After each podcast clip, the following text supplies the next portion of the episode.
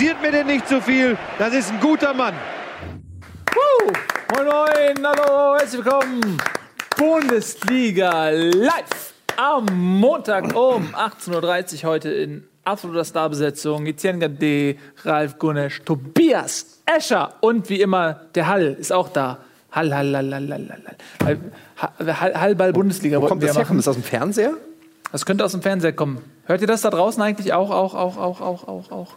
Auch, auch. Hallo. Hallo, lolo, Echo. Echo. Hallo, Otto.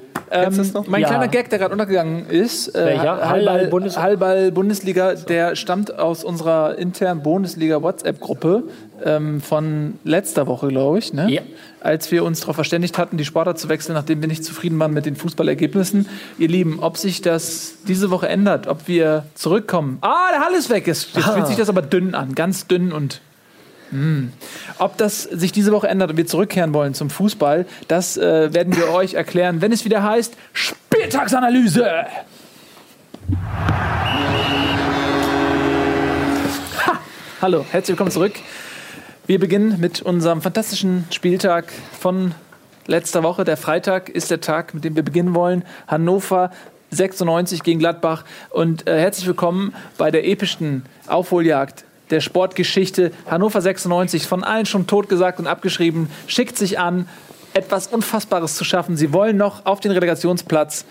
Werden sie es schaffen, Ralf, nach diesem sensationellen 2 zu 0? Also ich würde zu dem Spiel eher sagen, herzlich willkommen in einer weiteren Episode von Gladbach auswärts. So, kurz und knapp. Also das war, das ist ja wirklich Licht und Schatten in den letzten Wochen, was, was Gladbach spielt. Zu Hause immer wieder toller Offensivfußball, lassen relativ wenig zu, schießen Tore und auswärts. Ähm, hast du nicht letzte Woche noch gefragt, ob das mit Auswärts Ja. und Heim nicht Genau, Ja. da haben wir letzte Woche lange drüber geredet. Kann Ja. man sich ja die Hast- alte Folge auch angucken auf YouTube. Genau, äh, hast du die Spielstata Spieltagsstatistik im Kopf? Nee, du? Auswärts Heimsiege? 8 zu 1 Heimsiege. Gladbach. Nein, äh, Ach so, insgesamt jetzt. Ach so, gut. Das ist natürlich jetzt ein Major Spoiler. Vielen Dank, dass du den Leuten einen Teil des Spaßes an dieser Sendung genommen hast.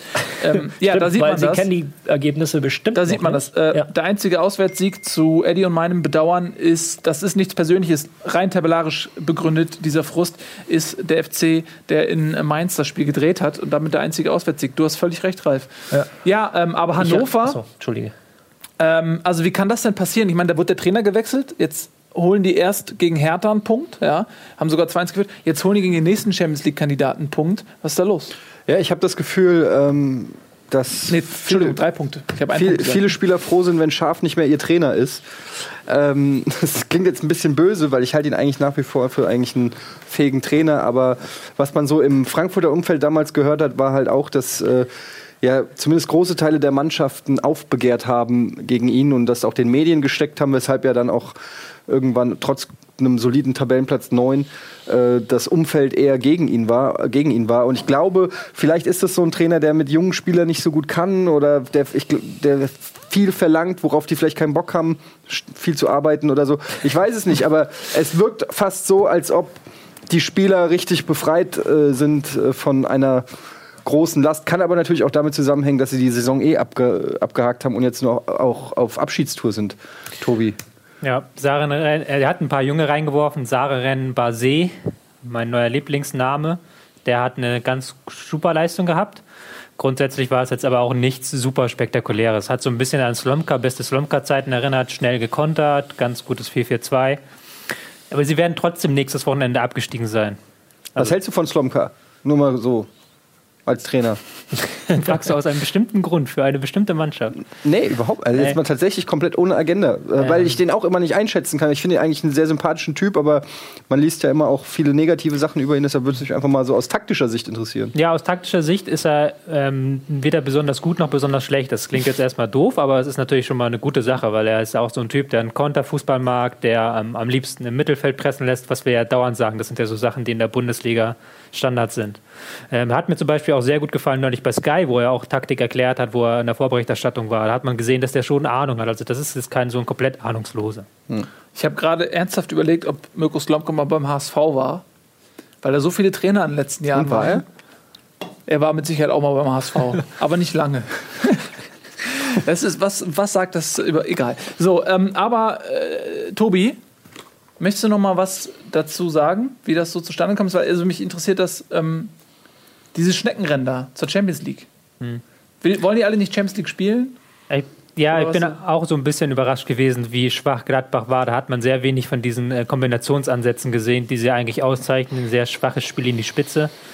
Ist halt ein bisschen doof für mich auch, weil ich jetzt hier noch, ich glaube, letzte oder vorletzte Woche so über den Klee gelobt habe und gesagt hat, die wären Dritter und Nach einem Heimspiel. nach einem Heimspiel und jetzt auswärts, die dann so schwach sind. Dann das, aber diese Auswärts-Heim-Thematik hatten wir letzte Woche in epischer Breite.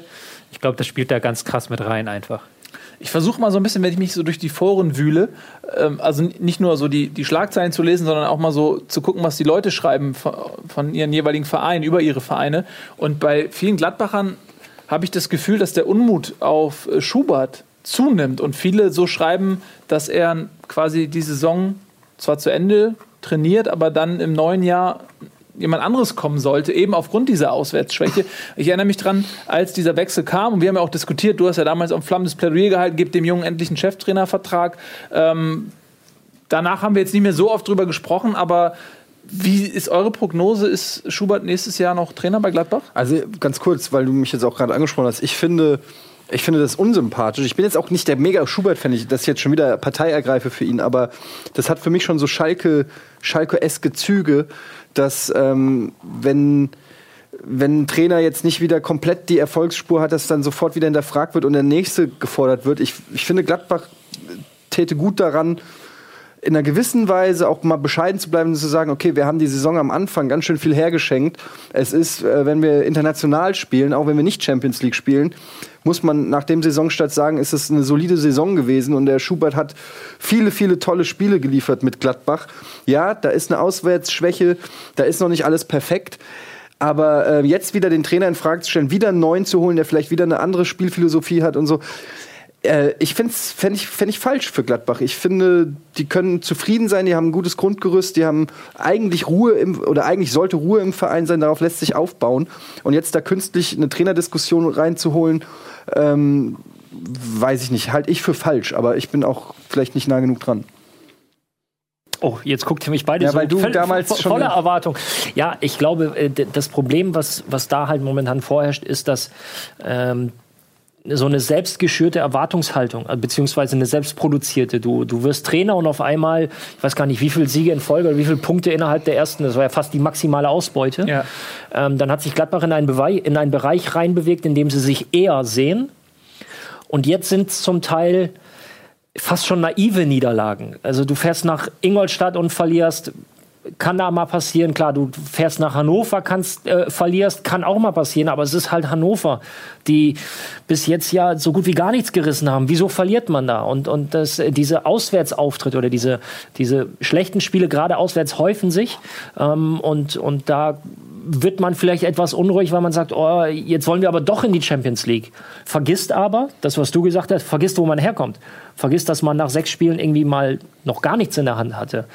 Ähm, das ist so ein bisschen dieses Wechselspiel zwischen, zwischen dieser, dieser grundsoliden Arbeit, die auch ein bisschen langfristig angelegt ist, und diesem, oh geil, jetzt, jetzt sind wir wieder da, wo wir mal eigentlich oder wo wir eigentlich früher sein wollten oder wo wir uns selbst sehen. Jetzt müssen wir da auch bleiben und vergessen aber ganz schnell, ähm, dass die Saison ganz, ganz anders angefangen hat und man halt über ganz andere Dinge nachgedacht hat als, als Euroleague oder Champions League. Fakt ist aber auch, dass äh, für eine Mannschaft mit den Ansprüchen, die sie mittlerweile haben und auch mit dem Spielermaterial solche Auswärtsspiele ja, oder, oder so eine Serie auswärts nicht das ist, was, äh, was man sich Ja. vorstellt. Ich glaube, das Problem ist auch, dass man in den Heimspielen zeigt, wie stark diese Mannschaft Ja, eigentlich genau. ist. Wie gut die teilweise spielen zu Hause. Und dann dieser massive Qualitätsverlust, nur weil man auswärts spielt, da haben wir ja letzte Woche eben so lange drüber geredet, weil ich das mir selbst auch nicht erklären kann, äh, warum da so ein Graben zwischen auswärts und zu Hause bei, äh, bei einer Klassenmannschaft wie Gladbach äh, passieren kann. Ähm, gut, aber du hast ja letzte Woche auch schon ein bisschen was dazu gesagt, Tobi. Ne? Ja, und Ralf vor allem. Also, Und Ralf, genau. Deswegen wollen wir uns da nicht allzu lange äh, aufhalten und wir kommen jetzt zu einem Ereignis. Da muss ich jetzt vielleicht mal vorab eine kleine Einleitung geben, denn ähm, es ist wirklich so, dass äh, Gunnar, unser fantastischer Redakteur, Bremen-Fan ist. Eddie, das habt ihr vielleicht mitbekommen an der einen oder anderen subtilen Stelle, ist Frankfurt-Fan und ähm, mein Herz gehört dem HSV. Und es ist jetzt so, dass diese drei Mannschaften ähm, ganz massiv. Und ich habe es euch ja leider gesagt, mein Pessimismus hat sich nun mal leider bewahrheitet, äh, gegen den Abstieg kämpfen. Und ähm, Frankfurt ist von diesen drei genannten Mannschaften, die ja nicht die einzigen da unten sind, nur die jetzt, ne, deren Farben wir verkörpern. Äh, Frankfurt ist da leider durch diese Niederlage in Leverkusen, weil eben auch alle anderen Abstiegskandidaten, na, nicht alle, aber fast alle gewonnen haben, auf einmal in einer, in einer ganz, ganz schwierigen Position. Wenn wir mal die Tabelle einblenden können, ähm, dann sehen wir, dass Frankfurt Vorletzter ist mit 27 Punkten. Bremen hat gewonnen. Ähm, da kommen wir gleich noch zu gegen Wolfsburg. 31 Punkte. Ne? Äh, Hoffenheim hat gewonnen, Köln hat gewonnen. Hier sehen wir es. Äh, lediglich Stuttgart ähm, ist momentan auch in der Talfahrt. Augsburg äh, gepunktet. Und jetzt sind es auf einmal schon vier Punkte bis Platz 16. Und wir haben im nächsten Spieltag Bremen im Derby beim HSV. Also wir sind wieder mitten in einer unfassbar nervenaufreibenden Abwehrschlacht. Und jetzt äh, würde ich ganz gerne mal das Wort dir übergeben, bevor wir das Spiel vielleicht gleich auseinander analysieren. Ähm, wir haben ja auch über WhatsApp gechattet und so weiter. Äh, wie geht's dir denn? Ähm, ey, ganz ehrlich, für mich ist, äh, war das der Abstieg dieses. Äh, ich weiß, dass es, man sagt, solange es rechnerisch noch möglich ist, ähm, aber für mich ist das, und das ist nicht kokettieren jetzt oder so, sondern für mich war das ganz klar der Abstieg. Ich glaube nicht daran, dass die Eintracht neun Punkte aus den nächsten äh, vier Spielen holt und ich glaube, das wirst du brauchen, um äh, zumindest. Oh.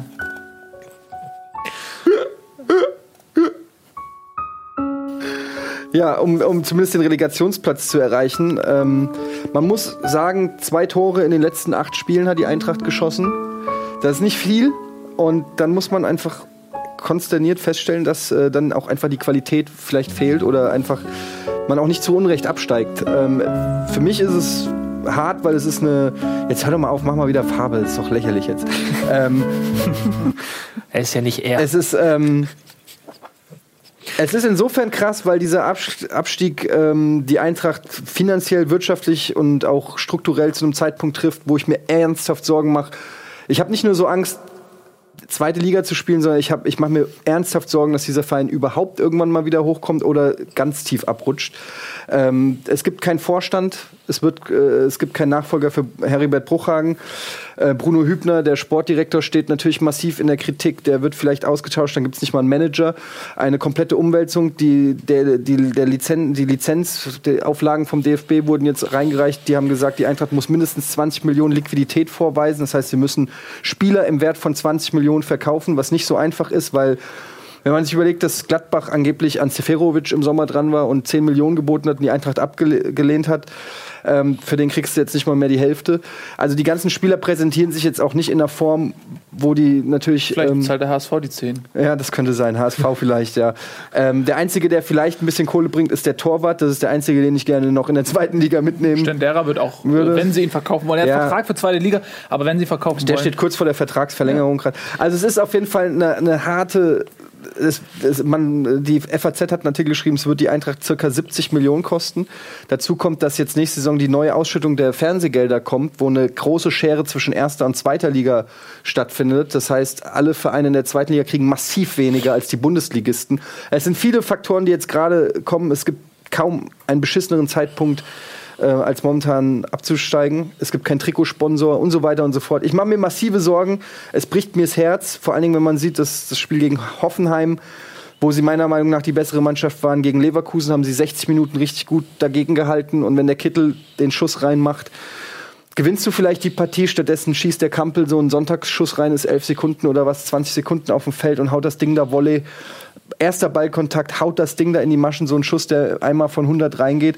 Das sind dann so Sachen, die im Abstiegskampf irgendwie auch noch dazukommen. Und es bricht einem wirklich das Herz und es nimmt einem, also mir persönlich, wirklich den Spaß und es macht mich wirklich traurig. Also es ist wirklich so. Kann es nicht anders sagen. Es ist sehr, sehr schade. Es tut mir sehr weh. Ja, äh, ganz ehrlich, also ich, ich fühle dich da auf jeden Fall. Es ist für alle Beteiligten im Abstiegskampf aber auch schwierig, ne? weil auf der einen Seite denkt man sich, okay, wenn Frankfurt verliert, ist es jetzt natürlich jetzt eigentlich für meinen Ja, klar. äh, Seelenheil das Bessere. Ähm, Ich habe dauernd dem HSV die Daumen gedrückt, aber es enttäuscht mich einfach ja, immer wieder. nicht nur dich. Nächste Woche wieder. Nächste Woche, ja, Samstag. naja, nächste Woche wird es tatsächlich, das ist, das würde ich nicht unterschätzen, das Spiel. Ich, ich sage, wenn der HSV gegen, gegen Bremen äh, verliert, dann gehen die in die Relegation. Es sei denn, Frankfurt schafft noch das Wunder und der HSV steigt direkt ab. Aber ansonsten, der HSV macht das Relegationstriple. Und dieses Jahr spielen sie wahrscheinlich dann gegen Nürnberg. Wenigstens wären wir dann zu zweit. Weißt du, ganz ehrlich, ich gönn dir das nicht, ne? Aber der Gedanke, dass wir zu zweit das durchmachen müssen, der ist ein bisschen balsam. Klingt, Und klingt es gibt nicht so viel Sendung über die zweite Bundesliga. Nee, exakt. Zweite Bundesliga Zweite heißt die zweite Sendung Bundesliga. dann. Da kommt das Herz von Tobi. Nein, aber ganz ehrlich, zu wissen, dass ich dann mit dir wenigstens könnten wir zusammen, wir können dann Comunio zweite Liga spielen. ähm, also es gibt, es, es hätte auch ein paar Vorteile, aber natürlich wünsche ich es äh, dir. Am Ende des Tages spotte ich natürlich immer, aber ich wünsche euch allen, dass ihr weiter Bundesliga Ja, gucken also könnt. ich glaube, also ich hoffe für die Eintracht, für dich, dass es noch irgendwie klappt. Das hat natürlich dann einen Preis, den ich nicht bereit bin zu bezahlen, wenn es den HSV dann trifft. Wenn es jemand anderen trifft, kann ich über alles reden. So, jetzt lass uns mal eben das Spiel, das sind wir vielleicht den ähm, neutralen Zuschauern, die hier die knallharten Analysen gewohnt sind und jetzt auch einfordern schuldig, über das Spiel an sich sprechen. Leverkusen, wir haben es jetzt auch in den letzten Sendungen immer mal wieder thematisiert, die waren ja in einem Tief, ja.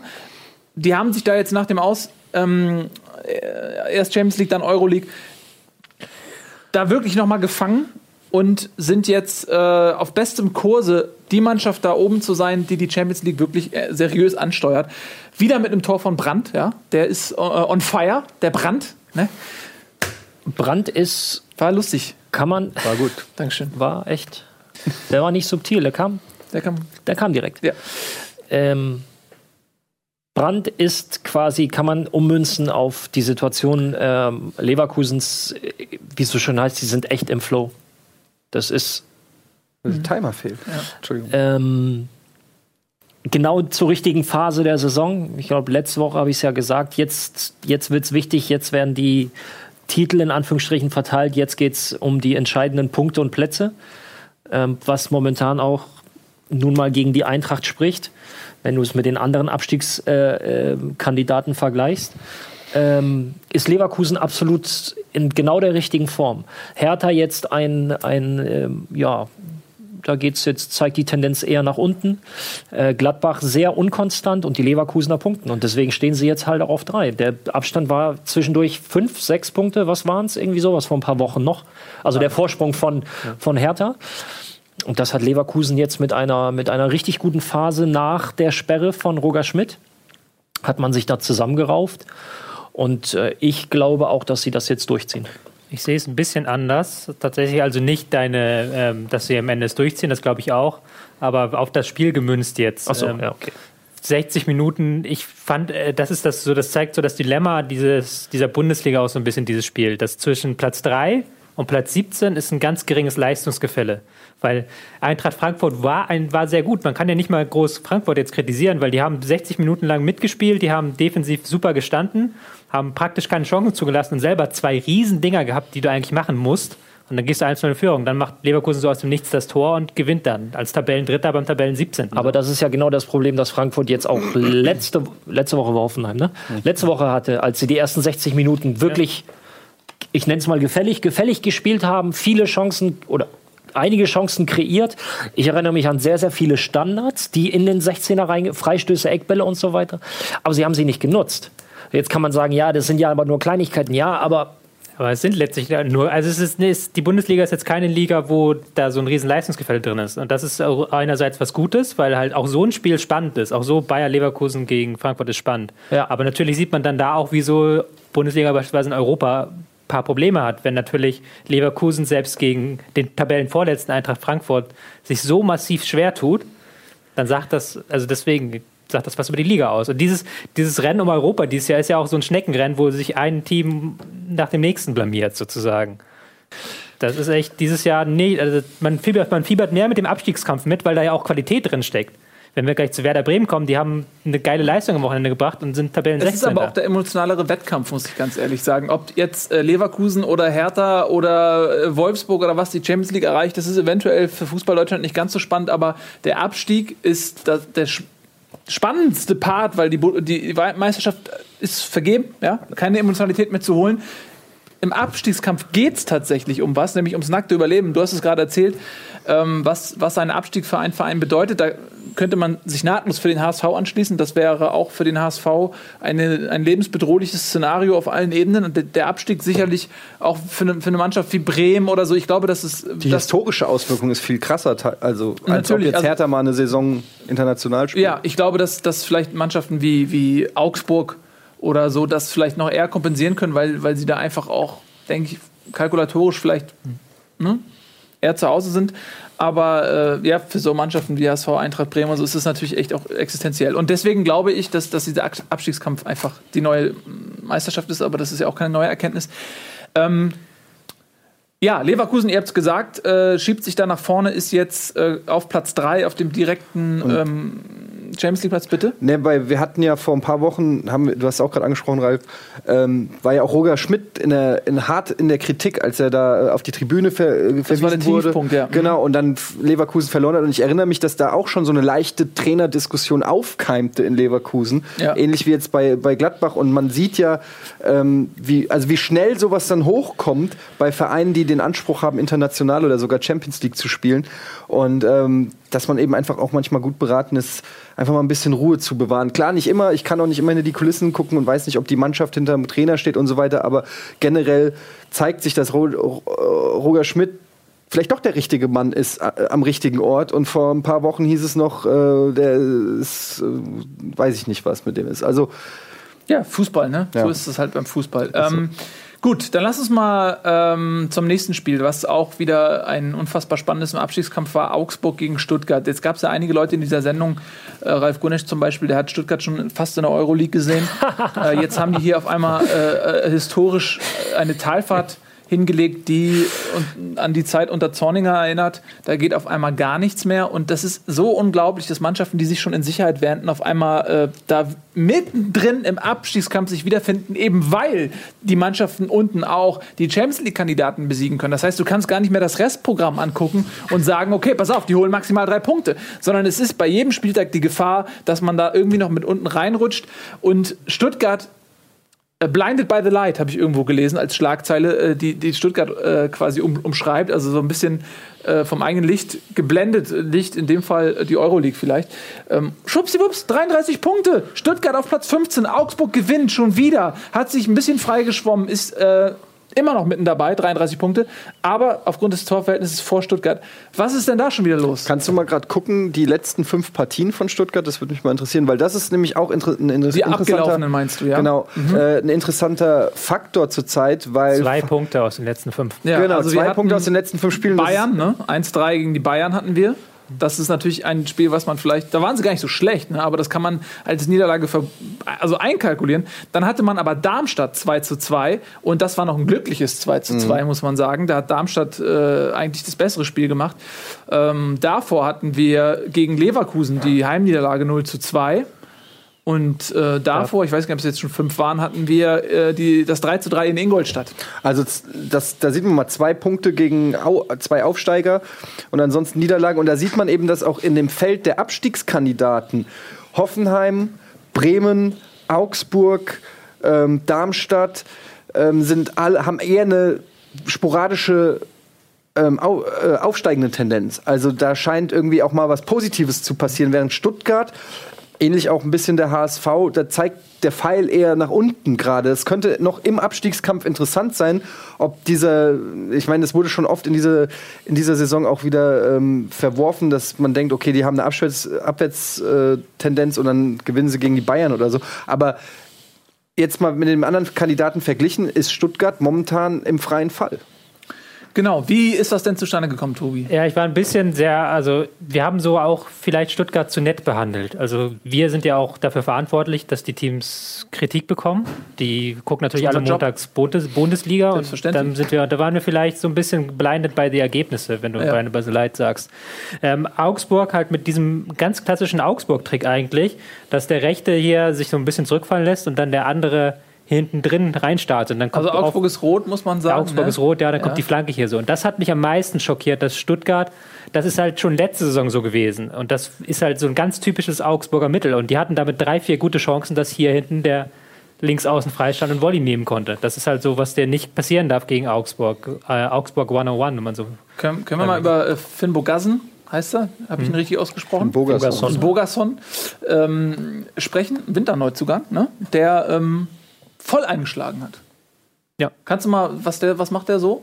Ähm, Tore schießen. Ja. Tore schießen, ja. Wie Der macht der das? Mit dem äh, Fuß, okay. Und drin, mit Fuß, mit Kopf, mit allem. Also ähm, er ist jetzt eigentlich jetzt, der ist halt ähm, der Torjäger, der so ein bisschen gefehlt hat. Ähm, momentan hat er einen Lauf. Ähm, ist jetzt nicht so, dass man ihn sagen muss, der ist jetzt spielerisch so ganz besonders geil, aber der ist halt ähm, einfach derjenige, der auch diesen Flankenfokus, den wir auch so mal kritisiert haben, bei ähm, Augsburg wieder ein bisschen ins Positive bringt. Rettet sich Augsburg? Ich frage jetzt, immer, also bis zum Ende der Saison wird das das dominante Thema sein und die Frage werde ich immer wieder wiederholen. Äh, Augsburg, schaffen die das? Ich war gegen Bremen ja letzte Woche nicht so überzeugt. Da fand Ja. ich sie nicht so stark. Da hatten sie sehr viel Glück. Jetzt fand ich sie sehr stark. Das ist so ein ähm, Spiel. Was ist denn das Schlussprogramm? Das muss man immer fragen. Ähm, Ja, aber wir haben ja auch gerade festgestellt, scheiß aufs Restprogramm. Das ist ja, Ja, offensichtlich, solange du nicht gegen die Bayern spielst und selbst da sind die letzten vier Spieltage auf einmal, äh, wenn sie dann schon Meister sind, nicht mehr gesetzt. Äh, aber Es ich kann es dir gerne nochmal sagen. Es ist halt ganz schwierig, weil ich glaube halt, wir werden gleich über Bremen reden, dass Bremen punktet noch. Die sind eigentlich in viel zu guter Form, um abzusteigen. Ja, das ist mein Hoffenheim Problem, genauso. nächste Woche habe. Und dann wird es halt eng. Ähm, Frankfurt hat eigentlich auch gut gespielt. Die könnten, denen ist auch noch zuzutrauen, dass sie tatsächlich ähm, am Wochenende jetzt in Mainz gewinnen. Also Also Augsburg, äh, ich sag's dir kurz, äh, weil du gefragt hattest, hat Wolfsburg genau auswärts, dann Köln zu Hause, Schalke auswärts und dann den HSV. Und da sind wir. Ah, das ist eine Konstellation am letzten Spieltag gegen den HSV. Es könnte theoretisch sein, dass beiden Mannschaften ein Unentschieden reicht. Ja, und dann haben wir irgendwie so ein Cordoba oder so. Ja, was du auch nicht vergessen darfst, im Bundesliga-Tippspiel, da geht es für mich noch um die Top 10. Und ich habe HSV vor der Saison als Absteiger gekippt. Du, getippt. dieses Schwein. Das gibt doch drei Bonuspunkte. Also das, muss man, das darf man auch nicht vergessen bei der ganzen Diskussion. Wissen wir ja ganz klar, wo deine Aktien liegen gerade Ja. jetzt. Ja. Aber das ist, also man, wenn, wenn man sich das Restprogramm anguckt, ähm, also oder vor allen Dingen den letzten Spieltag anguckt, äh, Frankfurt in Bremen, äh, Stuttgart gegen Wolfsburg, für die es dann vielleicht auch noch um die Euroleague geht, weiß man nicht. Ähm, das könnte einer der spannendsten letzten Spieltage sein seit äh, Seit letztem Spieltag, seit letzter Saison. mein ich. Ja, Also es ist schon krass, was da, das kann so ein Fjordhoff-Ding am Ende sein, ne? Egal, ich meine jetzt nicht nur für die Eintracht, sondern es kann auch irgendwo, dass, dass sich noch in der letzten Minute ein Tor wegen, wegen einfach nur geschossenen Toren oder so einem Kram, Ja. sich noch mal eine Konstellation verändert und in, und in einem Stadion läuft das Spiel noch, in der anderen ist schon abgepfiffen Ja. und er kriegt noch mal einen Freistoß und wenn er den reinmacht, ist die andere Mannschaft abgeschnitten. Keine Ahnung, ich krieg schon Gänsehaut, wenn ich nur dran denke, aber das wird ganz geil, glaube ich. Das Also, also nicht für mich, aber für, Das heißt, wir für müssen den dann nicht, neutralen äh, Fußballfan. Miteinander WhatsAppen, sondern gucken zusammen. Ne? also der, der Deal war ja, wenn.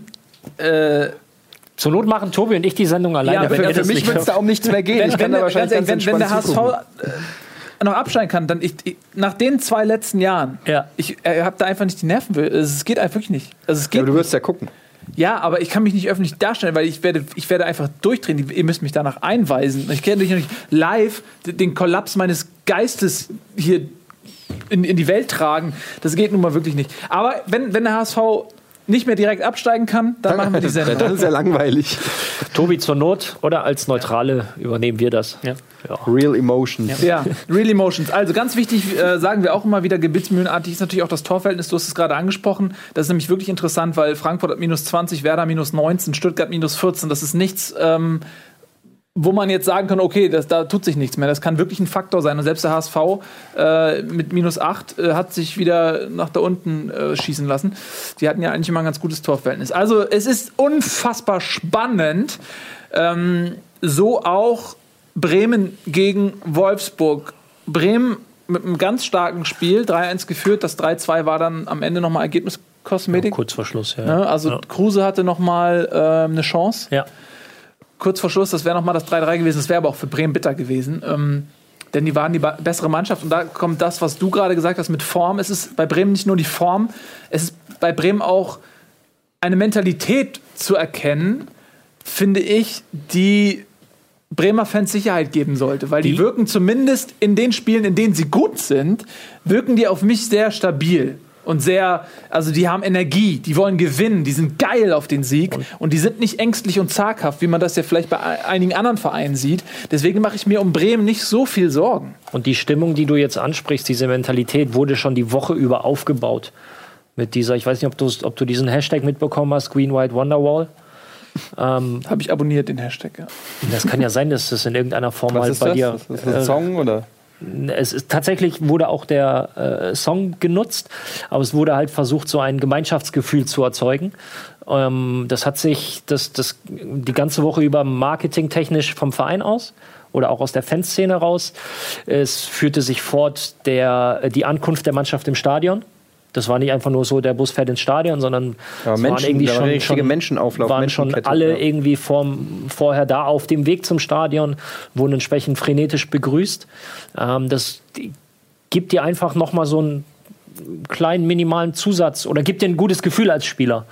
Und ähm, die Spiele, die Bremen gewinnt, das gewinnt, die gewinnen sie meiner Meinung nach nicht, weil sie spielerisch die bessere Mannschaft sind, sondern die gewinnen sie mit absolutem Willen.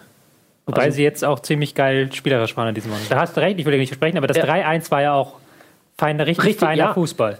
Absolut, absolut. Aber das, das was Nils sagte, diese Mentalität, das, das spürt man einfach, das, das strahlen sie aus. Und das ist halt der Vorteil, den Bremen momentan hat, den Augsburg hat. Augsburg, die meiner Meinung nach ebenfalls sehr, ähm, ja, sehr, wie soll ich sagen, sehr positiv äh, oder eine positive Ausstrahlung haben, während ich bei, äh, beim HSV und bei Frankfurt genau das so ein bisschen vermisse. Das ist so ein, Ja. ja, ja. Da stimme ich mit dir überein. Da kommen wir aber ja gleich nochmal zum HSV-Spiel. Ja. Das lässt sich leider nicht vermeiden. Wolfsburg ist eine Enttäuschung für mich. Es ist ja auch manchmal so, dass.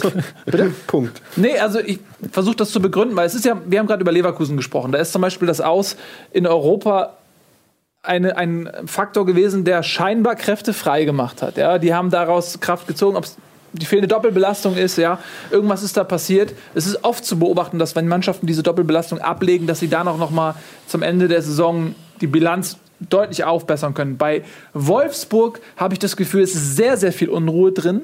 Man ist auch äh, von den Funktionären, ja, Klaus Allofs, unzufrieden mit der Mannschaft und mit den Ergebnissen. Es wird jetzt schon klar gemacht, dass diese Mannschaft, unabhängig von dem, was noch passiert sportlich, nächste Saison nicht mehr dieselbe sein wird. Also es wird von den Funktionären massiv das Vertrauen entzogen und der eigenen Mannschaft abgesprochen. Und das spricht ja eben auch dafür, dass da ganz, ganz viel Unruhe im Verein ist. Und das sorgt vielleicht eben auch dafür, dass man ja so stark unter Wert spielt. Das erinnert mich auch ein bisschen an Schalke letztes Jahr, die auch die letzten Spieltage abgeschenkt haben, so ein bisschen.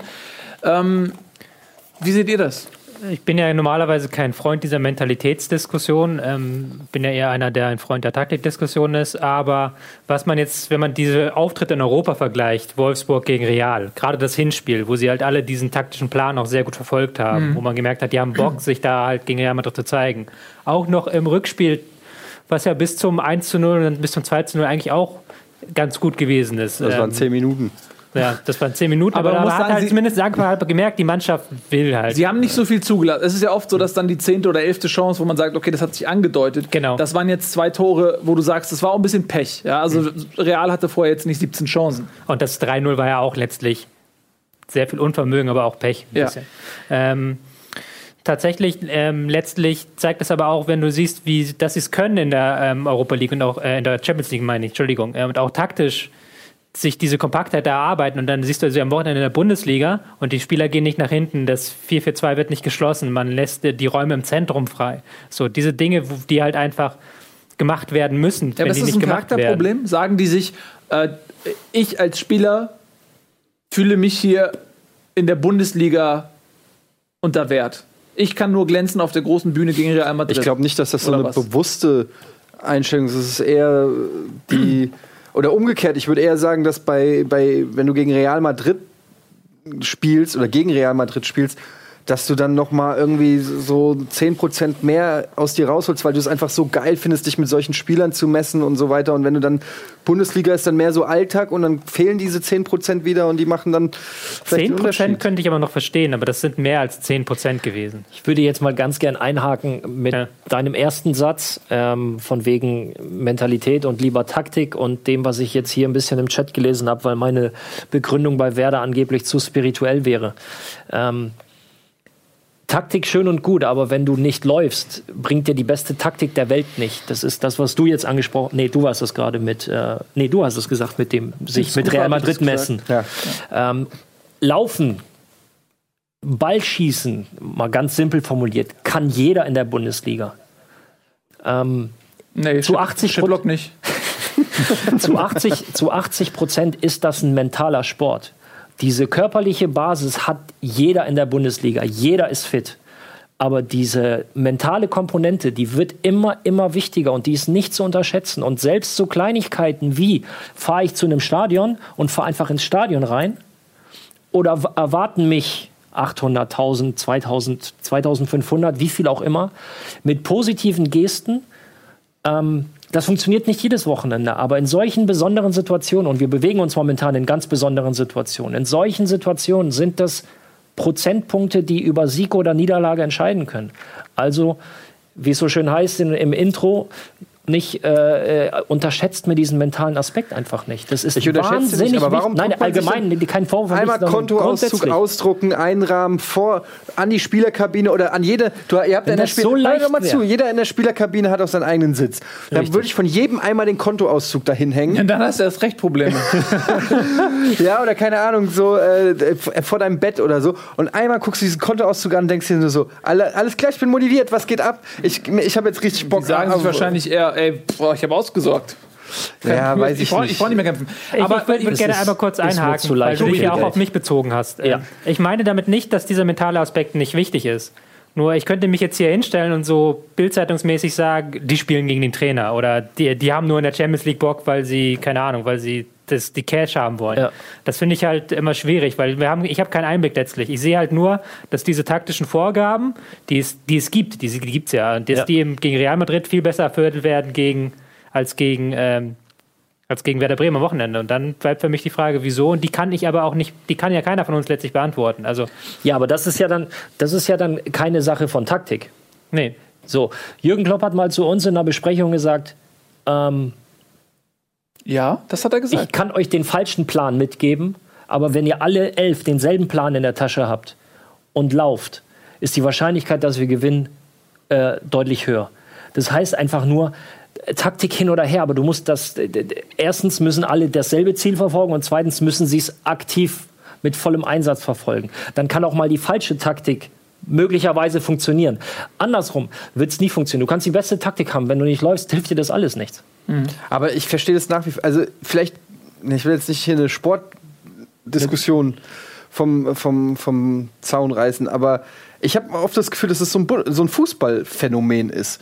In anderen Sportarten weiß ich nicht. Bei, äh, ist, es, ist es da auch so, dass die, dass die Leute äh, immer wieder neu motiviert werden müssen und immer wieder irgendwie an ihre 100 Prozent mental rangeführt werden müssen? Ich weiß es nicht, weil das ist so, für mich ist es das ist doch das, die Selbstverständlichste für einen Profifußballer muss doch der Einsatz sein. Oder? Das ist doch das, also als Sportler jetzt mal, jetzt unabhängig von der Kohle, die ich verdiene oder was weiß ich, als Leistungssportler, gehe ich da raus, da ist ein volles Stadion, das wird übertragen in 80 Länder, das gucken Millionen von Menschen. Ähm, fuck, da, also wenn ich am Wochenende in meiner Kreisliga auf dem Platz endlich darf, und ich darf nicht immer drauf, aber wenn, wenn der Trainer sagt, so, Eddie, du kommst jetzt ins Spiel, ich habe Adrenalin bis unter des letzten Haaransatz und ich will jeden fucking Ball in den scheiß Korb machen und ich renne hinterher und ich, sch- ich kotze. Und ich bin kein Profisportler, ich krieg keinen Sinn, da steht kein einziger Mensch guckt dazu, außer denen, die gerade spielen. Ich verstehe das nicht. Also ich wirklich, ich verstehe das nicht, warum wir immer wieder über Motivation, über Einsatz, über Mentalität reden bei fucking Profisportlern. Ich verstehe es nicht. Ich werde es vielleicht auch nicht verstehen. Vielleicht muss man Profisportler sein. ja. Ja, aber dann erklär mir den Unterschied. Warum? Warum muss, muss, müsst ihr noch äh, Du musst dich- erinnert du- du musst- werden, dass es, dass es sinnvoll ist, richtig Gas zu geben auf dem Feld? Du, du musst dich ein bisschen von dem lösen, und das ist jetzt nicht respektlos gemeint, aber zwischen dem Sport, den du gemacht hast oder den du machst, und den Profisportler machen. Du machst den Sport, ähm, du machst unter der Woche irgendwas, zum Beispiel hier mit uns sitzen, und fährst am Wochenende zum Sport und sagst so, geil. Bei anderen, äh, ähm, ein Profisport, natürlich macht uns der Sport Spaß, sonst hätten wir das nie angestrebt. Aber es ist kein Sport mehr, es ist kein Spaß mehr, es ist ein eiskalter Beruf. Und genauso wie du manchmal hier sitzt und die Sendung zwar machst, nee, hier machst du sie immer mit vollen Elan, Ich weiß, aber was du meinst. Du, du ist- weißt, worauf ich hinaus ja, ja, möchte. Klar. Es ist ein Beruf und da ist es was Da anderes, gibt wenn es halt mal solche Tage und es gibt mal solche Tage. Natürlich, ähm, im Optimalfall gibt es keine negativen Tage. Mhm. Aber es gibt so viele Faktoren, die, die äh, ein Leistungsvermögen beeinflussen. Und das wisst ihr selber. Ganz simples Beispiel, ihr habt beide jetzt äh, Kinder, wenn die krank sind, geht es euch auch nicht gut. Also körperlich geht es euch vielleicht gut, aber ihr macht euch Ja, Gedanken. wieso, dann geht es dem Kind schlecht. Ja, aber richtig, ja, aber du machst dir ja Gedanken. Ich möchte darauf hinaus, dass es unfassbar viele kleine Faktoren gibt, die dich beeinflussen. Was du schnell lernen musst als Profisportler ist, Dinge außerhalb des Sports nicht an dich ranzulassen für die Zeit, wo du den Sport ausübst. Aber am Ende sind wir auch nur Menschen. Es kann, und das kann ganz, ganz viele. was du da hältst, in ein, ein, Nein, ein, ich, nee, ich verstehe ja seinen Ansatz. Es ist ja auch grundsätzlich, grundsätzlich korrekt. Und ja, unabhängig des Geldes oder was auch immer, ich will dieses Spiel am Sonntag gewinnen. Aber da gibt es so viele Dinge, die mit reinspielen. So, und als Trainer ist es halt wichtig, ein Gefühl dafür zu kriegen, okay, was ist mit meiner Mannschaft los? Was für, was für Stimmungsschwankungen gibt es innerhalb der Mannschaft? Wie ist der drauf? Wie ist der drauf? Es gibt Spieler, die musst du halt wirklich in den Arsch treten, weil sie ein von Gott gegebenes Talent haben, aber faul sind. Aber es gibt halt auch Spieler, die, die musst du zum Beispiel nur loben. Den musst du nur sagen, ey, du bist ein Riesentyp und du hast gut gespielt, obwohl er Grütze gespielt hat. Aber du weißt, wenn du ihm jetzt sagst, du, du warst nicht gut, dann bricht der zusammen. So, und dann hast du 25 verschiedene Charaktere innerhalb einer Mannschaft. Und die musst du alle so führen, dass alle am Samstag auf den Platz gehen und sagen, genauso wie du, dieses Ding gewinnen wir heute auf jeden Fall. Und wenn man dann Kostet am- es, was es wolle. Ja, wenn man am Sonntag spielt, hat man Pech gehabt. Ne? Ähm, so Danke. Gut, äh, vielen, vielen Dank. Das, ich, fand, ich fand das ein, äh, ein schö- schönes Gespräch. So. Ähm, weil das ist tatsächlich auch eine Sache, die man sich natürlich von außen immer wieder fragt, ne? äh, wenn man sich erneut einer Enttäuschung ausgesetzt sieht. Ähm, also der mentale Faktor und der, sag ich mal, der menschliche, der weiche Faktor in, in, diesem, in dieser unmenschlichen Maschinerie Fußballgeschäft ist offensichtlich immer noch ein, ein ganz, ganz wichtiger Faktor, der ähm, sowas erklären kann. Dann äh, lass uns mal ein bisschen weiter äh, im Spieltag. Also jetzt äh, sind wir gekommen aus Wolfsburg äh, und da geendet äh, quasi bei diesem, bei diesem äh, Monolog gerade von dir, Ralf, Ja. ähm, der so ein bisschen erklären soll, weshalb es vielleicht auch beim VfL nicht läuft. Ähm, für mich, wie gesagt, ist, ist da ganz, ganz viel Unruhe im Verein und äh, das ist erstaunlich, wenn man bedenkt, dass da eigentlich äh, medial äh, sag ich mal, der, der Wanderzirkus nicht wirklich gastiert. Äh, ja? Ganz kurz, wo ist Unruhe?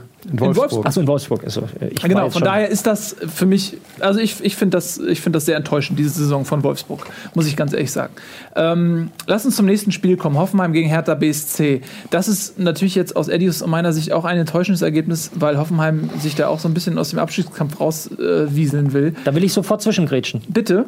Weil Hoffenheim ist für mich nämlich das perfekte Beispiel dieser, dieser mentale, psychologische Aspekt. Ähm, erinnert euch mal an das erste Spiel von Na oder die Art und Weise, wie Hoffenheim jetzt spielt. Ich meine, Hoffenheim hat äh, unter Stevens auch eine andere Taktik gespielt, aber wie haben sie diese Taktik gelebt und wie leben sie es jetzt bei Nagelsmann? Jetzt spielen sie wieder dieses Hoffenheimer Ding mit äh, mit wahnsinnig schnellem Umschaltspiel, mit, mit wahnsinnig schnellen Spielern, mit einem sehr engagierten Fußball. Und das war nur, das, der, der Switch kam im, mit dem Trainerwechsel. Dass er jetzt noch ein paar taktische Feinheiten verändert hat und so, das kommt noch dazu. Aber wie tritt diese Mannschaft auf dem Feld auf? Und die Frage hatte ich dir ja gestellt nach dem ersten Spiel von Kovac. Siehst du eine Veränderung? im Auftreten der Mannschaft. Gar nicht mal, ne, Taktik stellen wir jetzt mal auf 1b. Siehst du eine Veränderung, wie die Mannschaft auf dem Platz steht und wie sie das Spiel annimmt? Tobi, du hast mit den äh, Huf gescharrt. Ne? Ja, ähm, weil bei Nagelsmann ist es, das siehst du auch, glaube ich, wie beides sich so ein bisschen bedingt, Taktik und ähm, ähm, Taktik und Leidenschaft. Ja. Weil natürlich die Taktik bei Stevens, da, selbst wenn du Leidenschaft hättest reinbringen wollen, es ginge nicht, weil die taktischen Vorgaben nicht da waren. So. So, wir müssen mal zur Halbzeit blasen. Gleich äh, werden wir uns noch ganz kurz der Hertha widmen. Traditionell kurz. ja? Denn äh, die Hertha ist, ist sie etwa in einer kleinen Krise? Nein, selbstverständlich nicht. Aber äh, man ist ein bisschen aufgewacht, glaube ich, aus diesem Traum. Was nicht jetzt, schon in der Halbzeit erst. So. Und äh, ja, dazu gibt es gleich mehr. Außerdem natürlich alle restlichen Partien. Dann haben wir heute auch noch einen Gast, einen geheimen Gast. Es freut euch drauf. Wir haben einen Secret Gast. Der wird gleich noch nach der Spieltagsanalyse Er hat zu uns schon kommen. längst getwittert. Äh, wir freuen uns sehr. Ja, da müssen wir jetzt mal alle Twitter-Profile von bedeutenden Fußballpersönlichkeiten durchforsten. Wer kann es sein? Ja, Bis das gleich. stimmt. Ihr erfahrt es bei Bundesliga Live.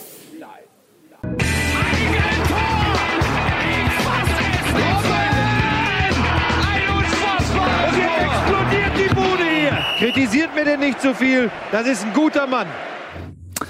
Herzlich willkommen zurück. Bundesliga am Montag um 18.30 Uhr, zweite Halbzeit. Angepfiffen, hiermit offiziell. Schön, dass ihr noch da seid. Wir machen direkt weiter in unserer Spieltagsanalyse. Wir sind immer noch bei Hoffenheim gegen Hertha BSC. Ein ähm, bisschen was zu Hoffenheim haben wir ja gerade schon gesagt. Jetzt lasst uns noch kurz was äh, zu Hertha sagen. Die sind auf Platz 4 immer noch sehr, sehr respektabel mit vier Punkten Vorsprung vor den sehr auswärts schwachen Gladbachern. Auch Mainz hat verloren. Schalke hat verloren gegen Bayern. Also äh, so richtig gewinnen mag da keiner gut für Hertha. Ähm, aber es wird äh, zusehends schwieriger, die traumhafte Saison auch mit einem Champions League-Platz zu krönen. Tobias. Ja, ich habe gerade nochmal die Rückrundentabelle angeschaut, da sind sie Zehnter drin. Also das ist so ein bisschen das, was wir vor, nach der Hinrunde gesagt haben, dass jetzt die Chancen vorne nicht gemacht werden. Es gab viele gute Chancen, es hätte auch meiner Meinung nach 2-1 für Hertha ausgehen können. Aber dass sie natürlich ihnen die, dieses Besondere fehlt, dass sie auch ein enges Spiel dann für sich entscheiden. Das sieht man jetzt in dieser Phase der Saison. Ja. Tja, aber sie haben halt Glück, dass die anderen auch nicht gewinnen wollen. Ähm, dann lass uns weiter, weitermachen, weil wir haben ja, wie gesagt, noch einen geilen Gast heute und ähm, müssen noch ein bisschen durchkommen. Darmstadt-Ingolstadt, das wäre vorletzter Woche ähm, ein sehr, sehr spannendes Duell gewesen. Zum einen aufgrund der Zweitliga-Historie, wo es sehr emotional zuging zwischen diesen beiden Vereinen, zum anderen aber natürlich aufgrund der tabellarischen Situation. Leider für die Brisanz dieses einen Spiels hat Ingolstadt sich in der letzten Woche aus dem Abstiegskampf verabschiedet. Was soll das denn bitte schön? Und das hat man auch sofort gemerkt, denn man hat 2 zu 0 verloren in Darmstadt, die eigentlich zu Hause nichts auf die Kette kriegen. Ja, ja, was heißt, was soll das denn? Also allein schon die Brisanz des Spiels, das ist tatsächlich in der zweiten Liga letztes Jahr wirklich gewachsen, auch rund ums Spiel. Ich war ja auch in den Kabinengängen und so nach und vor dem Spiel, also da ging es ganz gut ab. Äh, war das äh, kein Freundschaftsspiel für Ingolstadt, definitiv nicht. Ähm, ja, wir, wir, können jetzt anfangen zu diskutieren. Ja, war ja abseits vor dem 1-0, bla bla. Am Ende Darmstadt zu Hause 2-0 gewonnen. Äh, auch ein großer Schritt äh, Richtung, ähm, Richtung Klassenerhalt. Ja. Haben jetzt vier, vier 35, 35, 35 Punkte ja. ist ähm, respektabel, reicht bestimmt noch nicht, ähm, wenn Nein. die Leute im Keller so weiter punkten. Aber äh, sieht schon mal sehr gut aus. Ne? Ja. Elfter, da hat man einiges hinter sich gelassen. Tobi. Was mir diese Wochenende ganz krass aufgefallen ist, ist äh, der Sandro Wagner, Wagner Camper-Trick. Den man so kennt aus dem Handball, wer das kennt, dass da ein Spieler am Strafraum laut und dann reinspringt. Also ganz kurz, äh, das muss man erklären. Du meinst nämlich nicht Camper von Counter-Strike, sondern du meinst Nee. den ehemaligen Handball. Nee, muss man ja euch erklären, Entschuldigung. Okay, Äh, ich war auch gerade bei Counter-Strike. Genau, der, der Wobei Counter-Strike passt auch ganz gut eigentlich. Doch, ähm, ich versuche es mal zu erklären, dann wird es, glaube ich, griffiger. Ja. Weil nämlich tatsächlich ähm, Sandro Wagner oft im Abseits steht. Also der steht dann einfach hinter der Abwehr. Und dann, wie man es bei Darmstadt kennt, haben wir tausendmal gesagt, geht der lange Ball auf die Außen, Heller startet. ja. Und da Wagner hat dann einfach die zwei Meter Vorsprung und kriegt dann den Ball rein und ist dann nicht mehr abseits. Ja. Das ist tatsächlich so ein Trick, den gibt es erst, seit man die Abseitsregel vor ein paar Jahren so ein bisschen modifiziert hat. Und den haben sie jetzt am Wochenende, glaube ich, zwei, dreimal so richtig mit Erfolg angewandt. Wobei er auch tatsächlich danach eigentlich im Abseits stand und man hätte es abpfeifen müssen beim 2 zu 0, glaube ich. Oder was ist 1 zu 0? Ähm, Bei beiden eigentlich sogar. Bei beim beiden ersten so. Hm. macht er ja den Doppelpass mit Rausch und beim zweiten, beim ersten Pass, aber ähm, Aber das erscheint mir als ein super kluger Spielzug. Wieso mach, mach, warum, warum Es hat, halt den, es, hat, es hat den Vorteil, dass du als Stürmer grundsätzlich ja schon vor dem Abwehrspieler bist. Dann muss allerdings schnell gespielt werden. So, das heißt, äh, und mit Heller kannst du das eben machen. Weil er schon dahin, da steht, wo der Abwehrspieler erst noch hin muss. So, Ja. wenn du das mit so einem schnellen Mann wie Heller spielst, spielt er den Ball direkt quer und dann steht Ja. der Stürmer nicht im Abseits. Ja, ist okay, natürlich das ist relativ, relativ schwierig, weil der muss natürlich dann so weit nach vorne laufen und so schnell nach vorne laufen, dass er dann wieder vor Wagner Ja, ist, bevor er überhaupt den Ball reinbringt. Das ist Ja. ein relativ, es klingt einfach. Aber mit Heller ist. geht das. Ja, mit Heller geht das und mit äh, Wagner geht das auch. Also es ist ein, äh, ist dieses Wochenende mir ganz stark aufgefallen, dieser Trick. Da gab es nicht nur die Szene, die zum Tor führte, es gab davor noch mindestens eine andere Szene, als dann Rausch äh, nee, Heller, Entschuldigung, sich entschlossen hat, auf den zweiten Pfosten Ja. zu Rausch äh, zu flanken. Wenn er den Ball direkt auf Wagner gespielt hätte, dann wäre das exakt das gewesen und das wäre wahrscheinlich ein Tor gewesen bei der Form von Wagner derzeit. Ähm, noch ein, etwas Kurioses am Rande. Äh, Sandro Wagner hat eine Ausstiegsklausel, munkelt man, von 750.000 Euro im Abstiegsfall. Mach ich. Pass auf, wenn Darmstadt nicht absteigt, hat der jetzt mittlerweile einen Marktwert von um die 10 Millionen. Also es ist ein Spieler, der mit seiner Physis sehr nach England passt. Er ist gerade äh, in, in aller Munde. Wenn ein englischer Verein kommt und sagt, okay, ich zahle 10 Millionen für Wagner, ist er nächstes Jahr weg. Ähm, denn er hat schon angedeutet, er möchte so oder so, egal was passiert, mit dem Trainer reden, will wahrscheinlich jetzt, er ist auch, glaube ich, 28, die Chance nutzen, nochmal einen fetten Vertrag zu bekommen. Das bedeutet für Darmstadt, wenn man das einfach mal ganz nüchtern rechnet, dass nicht nur der Abstieg Geld kosten würde, wie er für jeden anderen Verein auch Geld kostet, sondern dass, sagen wir mal, diese 10 Millionen, die du für Wagner kriegst, und er wird wahrscheinlich wechseln am Ende der Saison, so oder so, die kriegst du nur, wenn sie nicht absteigen. Das heißt, eigentlich musst du diese 10 Millionen in der Kalkulation ist natürlich jetzt ein bisschen Milch Mädchenrechnung, aber musst du eigentlich draufrechnen an dem, was, was Darmstadt flöten geht. Ja, aber man darf noch eins nicht vergessen, dass Darmstadt rein wirtschaftlich und strukturell kein Bundesliga-Verein ist. Also ist einfach so. Daher sind die 10 Millionen natürlich umso mehr. Äh, da- ja, sagen, natürlich, Mit den 10 Millionen decken da- sie wahrscheinlich das- ein Stück das weit schon, den Etat. aber 10, wenn- 10 Millionen ist jetzt mal Das so in ist richtig, Tüte, aber ne? wenn Darmstadt absteigt, ist alles in Ordnung bei denen, will ich damit sagen, wirtschaftlich gesehen. Das ist Bonus gerade, wo, worüber Ja. wir reden. Ne? Das ist einfach. Aber, aber sie würden natürlich trotzdem auch Geld verlieren. Ja, aber sie würden vor allen Dingen auch natürlich einen riesen Schritt machen, ähm, wenn sie diese 10 Millionen jetzt behalten können und sie können den Verein natürlich auf ganz andere Füße stellen. Ähm, bei Ingolstadt muss man sagen, Ralf Hasenhüttel würde ich gerne drüber reden, weil ich mache mir schon Gedanken, wer vielleicht demnächst mal Trainer bei der Eintracht werden könnte, ist im Gespräch, ähm, wird gemunkelt, dass er, ähm, dass er den Verein verlässt. Er ist Ja, auch bei Leipzig. Er ist auch, Eintracht, ne? nein, Nein, nein, natürlich nicht, aber das Trainerkarussell. Bei ne, deinem neuen ne? Lieblingsverein Leipzig. Genau, könnte er zu Leipzig gehen, ähm, vielleicht gibt es auch andere Vereine. Finde ich aber auch krass, dass ein Trainer, der so einen Erfolg hat mit Ingolstadt, äh, Aufstieg, Klassenerhalt, relativ souverän, ähm, dann da das Feld räumen Ja, aber muss. die Frage ist doch, was soll ein Trainer wie Hasenhüttel mit dieser Mannschaft noch erreichen? Er hat doch eigentlich das Maximum geschafft. Wenn er dieses Jahr so früh den Klassenhalt sichert, dann ist das im Prinzip das, das Erfolgsmaximum, was er mit Ingolstadt erreichen kann. In dem Moment den Absprung zu schaffen zu dem, zu dem nächsthöheren Club, ist ja eigentlich logisch. Das hat man bei Weinziel gesagt, das hat man bei Dirk Schuster auch gesagt. Also klar, ist das eine legitime oder auch bei Streich oder so, aber man kann ja auch einfach sagen, der passt zum Verein, der macht da gute Arbeit, der Verein ist zufrieden. Also man kann ja auch diesen Streichweg gehen und sagen, da stimmt was. Ja, und, aber Streich ist Trainer Aber in der den Weg, zweiten musst du von Liga. beid, den, den Weg müssen beide Seiten gehen. Ja, wenn du als, ha ich meine, der Hasenhüttel, das ist halt auch so ein Ding. Man erwartet von Trainern oft mehr Loyalität als von Spielern, was Quatsch ist, weil es für beide dasselbe Geschäft ist. Und wenn ein Trainer noch viel krasser als ein Spieler ein Momentum hat. Äh, Schau mal, wie schnell ein Trainer sich auch verbrauchen kann. Und auf einmal guck dir Breitenreiter an. Von dem Shootingstar, auf einmal ist er bei Schalke in der Kritik. Das könnte theoretisch, wenn alles schlecht läuft für Breitenreiter, wird der nächste Saison ausgetauscht und ist ein verbrannter Trainer in der Bundesliga, bekommt so schnell keinen Job mehr, ist ein, zwei Jahre arbeitslos und dann war es das so ungefähr. Ähm, das ist auch eine große Gefahr. Und wenn dann aber jetzt ein Hasenhüttel sagt, ich habe dieses Momentum für mich, von äh, mein persönlicher Marktwert und da kommt ein Red Bull Leipzig, äh, mit denen kann ich richtig was reißen, kann vielleicht Champions League spielen in den nächsten Jahren irgendwann. Das ist für den natürlich auch eine einmalige Chance. keine Frage. Wenn du dir die Frage. Vergangenheit anschaust, ähm, Haching in die dritte Liga geführt, Aalen in die zweite Liga geführt und jeweils quasi Mission beendet. Also ein gemachtes Feld hinterlassen, einen grundsoliden, zumindest auf sportlichen, auf der sportlichen Ebene, einen Verein hinterlassen, ähm, den Verein in eine positive Richtung geführt. Was danach passiert ist, ist ja nicht mehr sein Ding. So, und dasselbe in Ingolstadt gekommen als, wann- was waren wir, 17 und in die Bundesliga geführt. Du hast gesagt, äh, äh, äh, Klassenerhalt relativ früh. Äh, Mehr hättest du oder mehr konntest du in diesem Jahr nicht rausholen. Das würde ja nur zu dem passen, wie er bis jetzt so sein Werdegang äh, beschritten ist. Sprich, eine, eine, eine Aufgabe erfüllt, nächste Aufgabe. Und Ja. die dann mit, einem, mit dem neuen Verein. Und ähm, die Möglichkeiten, zum Beispiel in Leipzig, sind halt ganz andere als in Ingolstadt. Ja, gut, äh, uns rennt ein bisschen die Zeit davon. Ähm, Darmstadt-Ingolstadt 2 zu 0, also wir haben es gesagt, Riesensprung äh, für Darmstadt. Dann gehen wir in den äh, Samstagabend rein, Bayern gegen Schalke. Ja, das war sehr souverän von den Bayern, muss man sagen. Die haben sich keine Blöße gegeben, ne?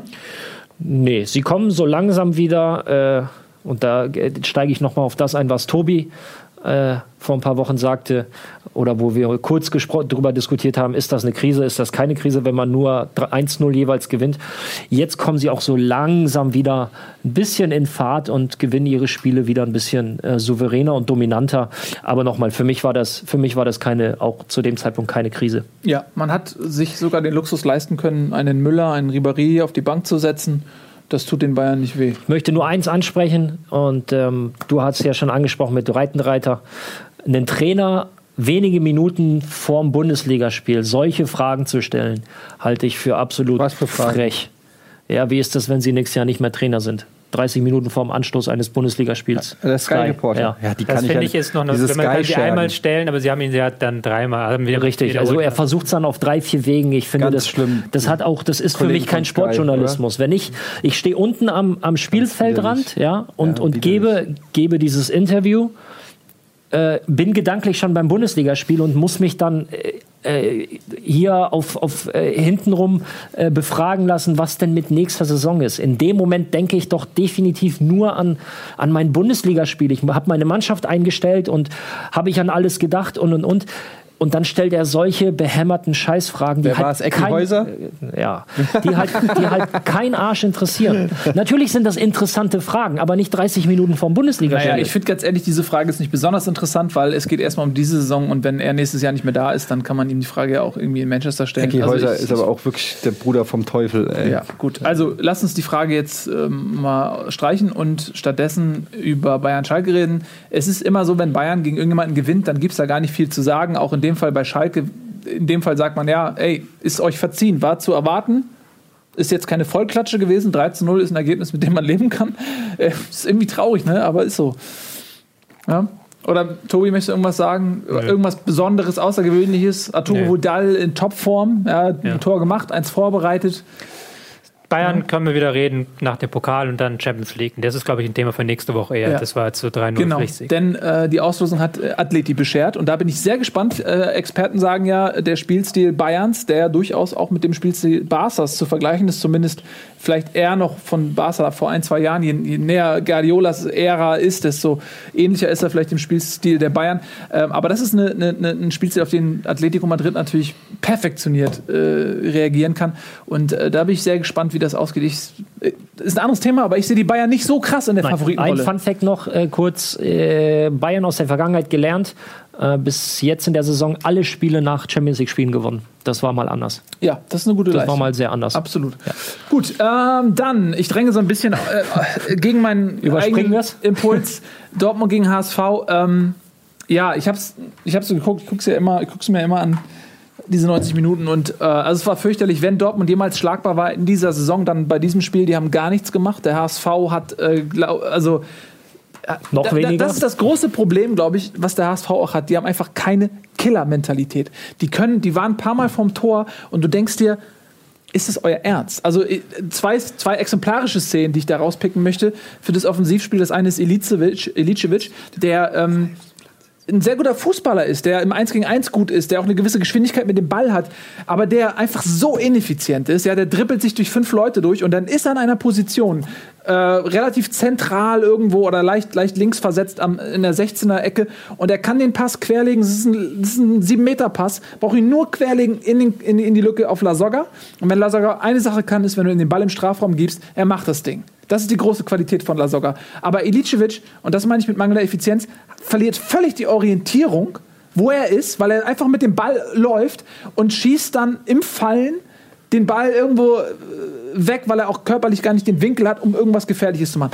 Und der Lasogga stand völlig blank. Und das ist die eine Szene. Und die zweite Szene ist für mich Shiplock, der für den verletzten Lasogga gekommen ist, der ein sehr mannschaftsdienlicher Stürmer ist, der aber einfach gar keinen Killerinstinkt hat. Ach so, die erste Situation da, wo er dann Hummels anschießt. Ja, er, er ist, ein- man sagt immer, er ist ein sehr guter Anläufer, ja. Also er ist ein sehr guter äh, Spieler im Pressing, der Shiplock. Aber er holt sich den Ball und läuft in einer 2 gegen 1 Situation auf Birki zu. Und entweder er knallt ihn mit 150 Sachen in die Maschen oder er legt ihn vernünftig quer äh, auf Müller, war es, glaube ich, der mitgelaufen ist. Und was macht er? Er wartet, er wartet, man sieht, wie er denkt und Hummels haut ihm den Ball von. Er hat genau das gemacht, was du als Abwehrspieler in dem Moment machst. Du versuchst Tempo rauszunehmen, zu verzögern, den Winkel immer kleiner werden zu Ja. lassen und dann. Genau, und das sind so zwei exemplarische Szenen, wo der HSV die Chance hatte, wirklich gegen Dortmund, die geschwächelt haben, die auch von der Aufstellung was angeboten haben. Zwei 17-Jährige auf, auf der linken Seite mit äh, Paslak und äh, Puli, Pulisic, heißt er, ne? Pulisic? Pulisic. Pulisic. Pulisic, den jungen äh, Amerikaner, kroatischen äh, Ursprungs. Und, äh, und dann sind sie zusammengebrochen und dann wurde es ganz übel. Drei Verletzte, Lasogga hat sich verletzt, Müller hat sich verletzt und äh, Ekdal hat sich verletzt. Zusätzlich die rote Karte von, von Adler. So ein routinierter Mann. Was, was macht Adler? Er läuft raus und haut den einfach. um. Wasserlaube Adler. Wasserlaube Adler. Das ist beim Stande von 2 zu 0 sich im Abstiegskampf eine rote Karte dieser Art einzuhalten. Ich verstehe es nicht. Das ist, das ist das mentale Ding. Weißt du, da, da, da siehst du das Nervenflattern. Du Ja. siehst, was er macht und denkst, der, die, dieser, diese Mannschaft ist wieder so labil. Sowas macht doch keine stabile Mannschaft. Ähm, und deswegen mache ich mir, um das jetzt dann nochmal zu einem Ende zu bringen, deswegen mache ich mir große Sorgen um meinen Verein, weil die eben nicht diese, diese mentale Stärke, wie ich sie bei Bremen ausmache, äh, sehe. Und in der nächsten Woche kommt Werder äh, zum HSV. Und ganz ehrlich, das ist für mich ein Schicksalsspiel. Wenn sie das verkacken, Dann äh, kann ich nur hoffen, kann ich wirklich nur hoffen, dass die Eintracht nicht mehr äh, die Punkte aufholt, weil dann geht es für den HSV wahrscheinlich in die Relegation. Also das meine ich auch frei von Pessimismus. Das ist meine realistische Ich würde Einschätzung. nur ganz, ganz kurz was, Posi So. was, was Positives sagen. Ja. Pulisic. Richtig guter Junge. Ich dachte, du sagst was zum HSV. So, ich habe mich schon es gefreut und jetzt schwer. sagst du Pulisic. Ja, gut. Gutes Spiel. Äh, hat endlich, also endlich, oder nicht endlich, sondern wieder ein gutes Spiel. Äh, Im Derby ja auch schon sehr auffällig gewesen und hat sich jetzt auch mit dem Tor belohnt. Es- Man darf es nicht vergessen, gerade 17 Jahre und ich weiß nicht, 100 irgendwas Tage alt, viertjüngster Bundesliga-Torschütze aller Zeiten. So, Ja, Mehr das, gibt's der im Junge hat Spiel nicht zu sagen. Ne? Genau. Und Passlack ist auch Dortmunds Zukunft, äh, der als Linksverteidiger, was auch eher eine hat beide Seiten Rolle- gespielt. Bitte? Hat beide Seiten gespielt. Ja, aber es ist für ihn, glaube ich, eher ungewohnt. Das ist, ah, wir haben keine Zeit, aber das würde mich interessieren. Passlack, ist der eigentlich in, der, in den U-Nationalmannschaften so spielt der Links- oder Rechtsverteidiger? Spielt, Spielt er nicht meist ein? außen, aber er hat auch das auch schon gespielt. Also es Ja? ist jetzt nicht seine, also es ist eigentlich auch seine Position, die er spielen kann. Ja. Hochtalentierter Mann, das würde mich mal interessieren, weil oft ist es ja so, dass diese Talente dann einfach nicht auf die Außenverteidigerposition gebracht werden, wo man sich immer denkt, ja, pack doch mal einen von, von klein auf, der das Talent hat dahin, damit man auch mal vielleicht in, in ein paar Jahren in der Nationalmannschaft davon profitiert. So, das war mein Monolog über den HSV. Ich mache mir große Sorgen. Ähm, das äh, tut mir sehr weh. Dann kommen wir zum zweiten äh, Sonntagsspiel, das letzte des Spieltags Mainz gegen Köln. Das war so ein Spiel, ich habe es nicht komplett gesehen. Ich habe nur gesehen, so, ah, Mainz für 2-0, danke, das war's. Wenigstens ist Köln auch noch dabei. Und dann mache ich irgendwann nochmal so den Ticker an und sehe 3-2 für Köln. Shit. Also nicht Shit für Köln, Shit für HSV und Frankfurt. Es war im Prinzip das, was Schmatke unter der Woche gefordert hat. Wir müssen endlich wieder aufwachen. Das hat äh, Stöger wahrscheinlich in der Halbzeit auch noch mal in einem ruhigen, sachlichen Ton gesagt. Ja. Sind aber auch erst ab der 60 Minute aufgewacht. Also vorher war das wirklich so. Ja. War mal Kö- Köln macht Köln-Rückrundendinge halt. Ja, da haben sie sich so um 5-4-1 aufgestellt oft. Das hat halt nicht so funktioniert. Sollte wahrscheinlich 3-4-3 sein, aber war kein Druck. Und dann ähm, gab es zwei schwerwiegende Fehler, äh, beziehungsweise einen schwerwiegenden Fehler und einen positives. Der Fehler war, Latze auszuwechseln, das ich bis nicht verstanden habe. Gegen ich hab Frei. Auch, ja, gegen Frei. Frei ist gekommen und ich habe jetzt auch nirgendwo gesehen, dass Latzer verletzt war. Der einfach eine tolle Partie gemacht hat. Das Der wirkt auch nicht so zufrieden. Ich habe mich das auch gefragt. ja, der hat auch das Mittelfeld zugehalten. Und dann hat halt Stöger umgestellt und hat halt da mehrere Mittelfeldspieler ins offensive Mittelfeld gestellt mit Jojic und mit, ähm, ich glaube, Gerhard war es. Und die haben dann letztlich ähm, von da aus so unfassbar viel Druck gemacht, dass das 3-2 auch okay war. Gut. Ja. Eddie? Ich habe ähm, nach dem Eintrachtspiel am Samstag leider kein weiteres Fußballspiel mehr geguckt, weil ich da ehrlich gesagt nicht mehr so Bock drauf hatte. Habe auch keine äh, Zusammenfassung geguckt, deshalb bin ich die ganze Zeit so still. Ich, so ein paar Sachen habe ich mir dann nach äh, aus Communio-Gründen nochmal Statistiken angeguckt und, und gelesen, aber ich kann nichts dazu sagen. Es war überraschend. Ich hätte nicht gedacht, dass Mainz das Spiel aus der Hand gibt. Ähm, wa- was ich interessant finde, ist, dass Köln gemeinsam, glaube ich, mit Ingolstadt und der Eintracht die wenigsten äh, die schlechteste Offensive stellt der Liga. Ich, äh, wenn ihr die Tabelle noch mal einblenden könnt, dann sehen wir es vielleicht, glaube ich, mit 29 geschossenen Toren in über 30 Spielen ist natürlich. Also die Eintracht hat 29, Köln 32, Köln Ingolstadt 32, 27. 27. Ja, das sind die drei schlechtesten Ja. Offensivmannschaften. Ja gut, Hannover, Hannover, ne? noch 26. Ähm, was ich interessant finde, weil so jemand wie Modeste, da sagst du ja eigentlich, äh, die haben auf jeden Fall einen Torjäger da vorne drin. Ähm, aber gut, Köln hat sich gerettet, 37 Punkte. Ich glaube, äh, die werden mit dem Abstieg äh, nicht, nichts mehr zu tun haben. Klar, rein rechnerisch geht es theoretisch noch, aber ich glaube, ja, das war für Köln war das eine solide Saison und für Mainz ist insofern interessant, weil Frankfurt ja noch äh, in Mainz ran muss. Für die geht's halt noch volle Kanne um was. Ne? Also Ja. bis zu Champions League Quali ähm, äh, ist vielleicht ein bisschen zu hoch gegriffen, auch für Mainz, aber, Ja. aber international auf jeden Fall wollen sie sicherlich nicht mehr äh, herschenken. Ähm, das ist auf jeden Fall nochmal krass. Bleibt also, spannend. Und ich Ja. bin ja eh Fan vom Mainzer Fußball, muss ich sagen. Zu Recht. So, ihr Lieben, jetzt haben wir den Spieltag Jetzt haben wir abgeschlossen. einen Gast. Jetzt haben wir äh, unseren Gast. Wir freuen uns ganz besonders, äh, dass wir ihn für diese heutige Sendung gewinnen konnten. Er ist ein absoluter Taktikfuchs auch. Er hat ein Buch geschrieben und äh, wir freuen uns auch, dass er heute ein bisschen was zu seinem Buch erzählen kann. Meine Damen und Herren, begrüßen Sie mit einem herzlichen digitalen Applaus und viel Liebe im Chat Tobias Escher. Tobias Escher. Den brauchst du nicht mehr zu, mach der letzte Knopf. Das ist doch egal. Tobias. Tobias Escher. Schön, dass Schön, du da bist. seid. Ja, Äh, schön, den dass du Gast da nehmen bist. wir wieder in die Mitte? Immer oder? ins Ja, der Gast kommt in die Mitte. Ist Schön, immer die In die Mitte. Hallo. Tobias, hallo. Vom Libero zur Doppelsechs. Wer von euch Schnuckenkameramann nimmt das mal in, der, in die Close hier? Martin? Hau das mal hier drauf. Ähm, Hallo das erstmal, ist also dein erstmal Buch. danke, dass ich hier sein darf. Bitte. Ja Schön, dass du da bist. Ja, freut mich sehr. Das ist dein Buch am 22. April im Buchladen deines Freitag. Vertrauens, Genau. ihres Vertrauens Genau. zu haben. 200, ich warte, nein, 303 Seiten Kompetenz. Geballtes Fußballwissen, 303 Seiten, ja. Also nicht ganz. Aber jetzt mach doch mal den Knopf auf. Wir sind doch nicht bei Sky 90. Entspann dich doch. Ja, ganz ruhig. Ich So, bin ein bisschen Tobi. nervös. Ich bin ja, bin jetzt ja nicht Tobi. gewohnt, so auf dem Fernsehen hier zu sein. Ja, Also das ist immer stimmt. Was ganz Neues. für Aber entspann dich, du hast zwei absolut freundliche Wesen neben dir sitzen. Wohl ist strange. Ähm, wir sitzen auf einer schwarzen Couch und ich bitte dich, den Knopf auf. Naja, das? also, wo waren wir? Gut, lass uns doch mal ein bisschen seriös sein. Wir haben hier einen Ja. Buchautoren bei uns in der Mitte.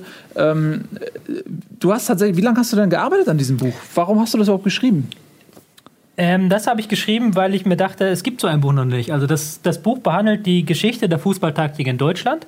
Das geht los 1880, schieß mich tot, und dann bis 2014, bis zum WM-Sieg. Du hast ja richtig recherchiert. Ja, das war tatsächlich eine Menge Arbeit. Ähm, Das habe ich letztes Jahr fertiggestellt auch, ähm, auch neben meiner Bundesliga-Tätigkeit. Vielleicht eine Sendung, die ihr vielleicht kennt oder auch mal Wer dich eingeschaltet habt. zitiert?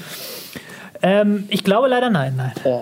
Und auch nicht in Literatur. Aber Hättest du was gesagt? Ich hätte dir ein Vorwort geschrieben, ne? Die Eintracht. Die, Die Eintracht in den erfolgreichen 90er Jahren mit Uwe Bein, Toni Jeboa und JJ Die Okocha. Eintracht kommt, glaube ich, sogar auch drin vor, aber ich glaube nicht so als Hauptsächlichkeit. Das ist eher am Rande dabei.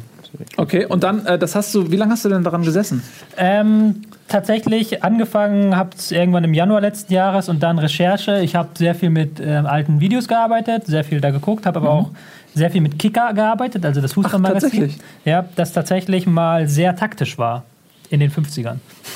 Das gibt es ja seit 1920, das gibt es ja von 1920 bis heute. Ja. Und da konnte man viel rausgraben. Ich habe dann so alle Ausgaben mal durchgeblättert bis dann Ende der 80er, da hat's dann, da hat man dann das Internet dann irgendwann gekommen, Anfang Ja, der 90er, Mitte der 90er, wo man dann. Warst du da vor Ort im Archiv oder wie?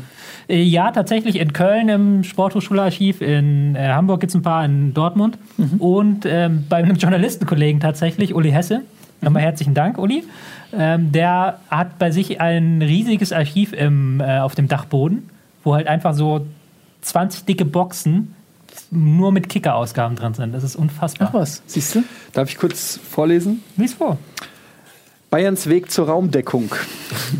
Im Dezember 1976 einigten sich Eintracht Frankfurt und Bayern München auf einen kuriosen Personaltausch. Dass Spieler wie Sammelobjekte gehandelt wurden, war man bereits gewohnt. Allerdings tauschten Frankfurt und München damals keine Spieler, sondern die Trainer.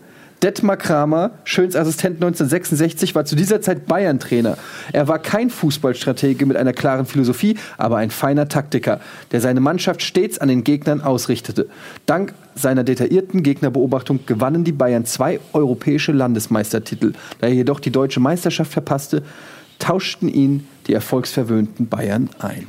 Das war eine schöne Passage, die du vorgelesen hast. Ist jetzt keine, wo es ins taktische Detail geht. Wir gehen auch noch mal ins taktische Detail. Ja, es sind sehr viele. Äh, sehr viele, sehr viel mit Bildern auch, also sehr viel mit Grafiken, was uns ähm, sehr wichtig war, damit man das halbwegs verständlich macht. Das ist die falsche Seite. was ist, die, Die sieht man leider nicht so richtig. Doch was da. ist denn das hier? Wieso flimmert das? Hast du, wo, wo wir das gerade sehen, hast du äh, erklärt, warum das WM-System WM-System heißt?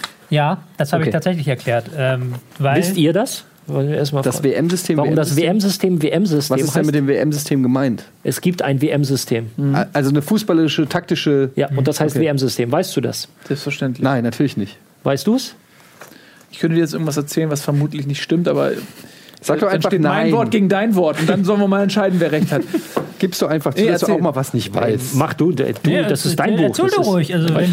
WM-System heißt, weil wenn du das, pass auf, ihr sprecht weiter über das Buch und ich mache das WM-System an der Taktiktafel. Aber da Das- steht, ja, da steht ja schon jemand, also das kann man ja nicht machen. Sascha, ja, dann muss er kurz zur Seite gehen. Sky-Besuch, jetzt dieses Buch. Wir schieben den Experten mal kurz Ich zur Seite. ich Achso, warte, hat eine Frage. Das Oh, ich Entschuldige. leider nicht Natürlich. Okay. Ja. Kannst, Äh, kannst Kann, du die Tobi, kannst du die Frage nochmal stellen und können wir das ein bisschen lauter. Kannst du sie nochmal lauter Mikro war so stellen? leise, ja. Ja, das Liko war leider leise. Aber nochmal genau so mal, auch. Sky-Besuch, jetzt dieses Buch. Bist du eigentlich totaler Sellout oder wie sieht das aus bei dir? Hast du da gute habt ihr aber, habt ihr aber hier einen Ah, ziemlichen kri- kritisch- Arsch da an der Kritische Frage, was sagst du denn dazu? Ja, gut. Äh, Mai, also irgendwie.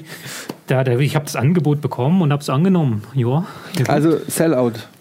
Ja, wie soll- ja, man muss ja irgendwo von leben. Also Ja. schwierig, ne? Was denn? Schwierig, Wir, wir, Das ist scheißen, schwierig. wir Ich scheißen würde dich hier natürlich- voll mit Bundesliga-Kohle. Ich würde natürlich am liebsten die ganze Woche da hinten stehen und nur Taktikanalysen ja, aber machen. da steht ja jetzt schon. Hat- hat- Ja, hast du noch eine Frage? andere. Tobi, hast du noch Das eine. ist so kompliziert. Das ist so. Das Lass doch auch mal Tobi zu, jetzt- ja, du musst doch mal Tobi zu Wort kommen lassen. Du kannst nicht immer. Ja. Tobi kommt hier so selten zu Wort. Ich finde das Ja. dann auch scheiße, wenn du ihn jetzt nicht aussprichst. was wolltest du sagen, Tobi? Tobi? was hast du noch eine Frage? Sag mal, 12,99 ist, seid ihr seid ihr eigentlich wahnsinnig? Wer soll denn so viel äh, Scheiß dafür bezahlen, dass du bei Wikipedia einfach mal abschreibst? Vielen, vielen Dank für diese Frage. Vielen, ich wollte es jetzt nicht sagen, der Chat hat auch schon angefangen. So, Ich habe es eben und erst gesehen. Und Ja. in Österreich sogar 13,40 Euro. Was hast du gegen Österreicher? Das ist geil, oder? Ich glaube, ähm, tatsächlich 12,99, das ist der Preis, den der Verlag vorgegeben hat. Okay. Ich verdiene auch da quasi. Ja, weil alles. du gesagt hast, Also, ich ge- hätte gern 10. Der Verlag hat Ich hätte gern 10 ja, aber du Euro kriegst pro es Buch. nicht. der Verlag hat eigentlich gesagt, ähm, wir würden das gerne verschenken an die Leute. Du hast Ich gesagt, gesagt, nee. dann, dann nehme ich Äh, 12,90. Bitte, 12,99. hier. Ich finde, das ist ganz ehrlich, und das sage ich jetzt nicht, weil du hier sitzt, ich finde, das ist ein Schnäppchen. Und das- 12,99 Euro, was kriegt man dafür heute schon? Ein Latte Macchiato und noch ni so, nichts mehr. Punkt. Ein Latte Macchiato. Und ähm, in diesem Buch sind solche Sachen drin, wie, ich habe sowas noch nie gesehen, aber hier, das Geheimnis von Pep Guardiola. Gu- Guardiola. Nämlich, Gottes er übt auf einem Ja. Tennisplatz, oder was ist das? Das ist das Trainingsfeld, mit dem Guardiola tatsächlich trainieren lässt. Ähm, das ist äh, die Zonen. Wir reden ja, ich sage das ja auch immer hier oft, dass ähm, Guardiola mit Zonenspiel spielt. Und ich kann es halt immer so schlecht erklären. Und da sieht man es, glaube ich, so an dem Bild sehr gut. Weil das sind die Zonen, in die Guardiola ähm, sein Feld einteilt und die Spieler müssen dann die Zonen in einer bestimmten Weise besetzen. Am besten sollten keine zwei Spieler in einer Zone stehen. Es sollten nie mehr als ähm, zwei Spieler in einer Linie stehen, also in einer vertikalen, und nie mehr als drei in einer horizontalen. Und wenn das jetzt ideal läuft, wie es zum Beispiel bei Barca der Fall war, ohne jetzt Bayern, äh, Guardiolas Bayern abzuwerten, das war bei Barca noch viel krasser, dann sind diese Zonen auch perfekt besetzt. Und dann lässt du den Ball laufen dadurch äh, in diesen, innerhalb dieser Hast du Zone. sowas schon mal gesehen, Ralf? Ähm, ja, so sind die, also mittlerweile fast alle Trainingsplätze der. Nein, nur die vom der, Pep Guardiola. Entschuldigung. äh, Das, markiert, das nicht- er hat das nicht allein erfunden, muss man sagen. Also, markiert ja. und gekreidet und es wird tatsächlich bei Trainingsspielen wird darauf geachtet, ähm, wie viele Spieler sich in einer Zone aufhalten. Die sind dann auch wirklich so gekreidet? Ja, hat, die sind jeder, so. hat jeder Trainer seine eigene Kreide? Ja. Kreidung? Es Du ist kannst es ja auch unendlich abändern. Ja, sorry, ähm, ohne dich unterbrechen zu wollen. Aber das ist jetzt nur ein Beispiel, wie Guardiola es macht. Ich habe es halt gewählt, weil Guardiola mit Barca derjenige war, der da so einen Trend gesetzt hat. Deswegen, es geht ja Ja. um die Geschichte und hier. Und dann geht es aber nicht nur um Guardiolas Barca, sondern geht vor allen Dingen, wie dann Löw das aufgenommen hat. Das wäre mal interessant. Kann man nicht, äh, wir haben ja demnächst die Bundesliga-Rechte, kann man nicht mal diese, diese Kreidung, wie beim American Football, da gibt es ja auch die virtuellen Linien, kann man nicht mal dauerhaft dieses Muster über ein Spielfeld legen, wenn die Bayern spielen und einfach mal gucken, wie, wie konsequent das gespielt Ein wird. guter Tipp, den du da den Kollegen von Sky gibst. Ne, die haben ja die Rechte nicht mehr lang. Das stimmt. Also es wundert mich tatsächlich, dass das noch niemand gemacht hat, weil es gibt auch oft Spiele, wo das tatsächlich sehr gut Zu zu, erkennen kompliziert ist. für den gemeinen Ich weiß es nicht, es ist aber ähm, es ist tatsächlich Ganz erkennbar. kurz will ich nicht unterbrechen, aber Tobi hat schon wieder. Eine, Ach so, ja. To- Tobi, du bist ja on fire. Was ist heute. los? Kann man sich das auch illegal ziehen? Gibt es das bei Gibt's das bei? Gibt's das bei? Der habt den zensiert, den Arm. Äh, gibt's das bei äh, irgendwo? Funny Story, tatsächlich. Ähm, bei einer berühmten Internetbörse, wo man Sachen downloaden kann. Wir bringen ja auch von Spielverlagerung immer so vor den ähm, großen Turnieren so eine Vorschau raus. Aber du extra für unsere Leute Gibt es eine illegale Version? Oder? Nee, das mir kurz erzählt, weil das, das ist nämlich ganz witzig, weil dann ähm, haben sie letztes Jahr bei der WM-Vorschau, hat dann nämlich in einem dieser bekannten deutschen Foren, hat dann einer gefragt, hey, kann mir einer von euch mal die Spielverlagerung WM-Vorschau hochladen?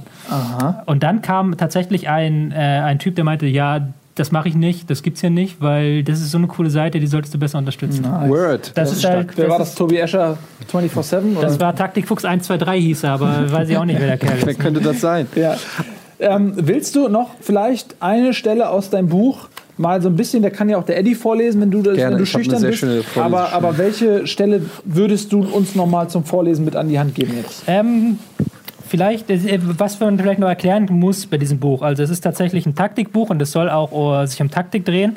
Aber es ist vor allen Dingen auch ähm, in gewisser Weise ein äh, Buch, das sich auch an Einsteiger richtet. Also da wir erklärt jeden Begriff und da gibt es ähm, Kästen, wo dann diese einzelnen Wörter erklärt werden. Und das ist halt tatsächlich so gehalten, dass es Genau, auch also da, jeder das ist versteht. ganz wichtig. Es ist im Gegensatz zu vielen Artikeln bei euch auf der Seite, Genau. das, wo ein gewisses Vorwissen vorausgesetzt wird, ist dieses Buch holt einen wirklich ab. Ja, ich habe da eben auch schon, weil leider habe ich es eben erst bekommen, aber vor der Sendung ein bisschen drin rumgelesen. Und das sind sehr interessante Geschichten. Was ich hatte was über Jürgen Klinsmann gelesen, wie der zu den Bayern kam. Ich kann dir gerne was erklären, so. was du zum Beispiel wahrscheinlich nicht weißt. Das WM-System.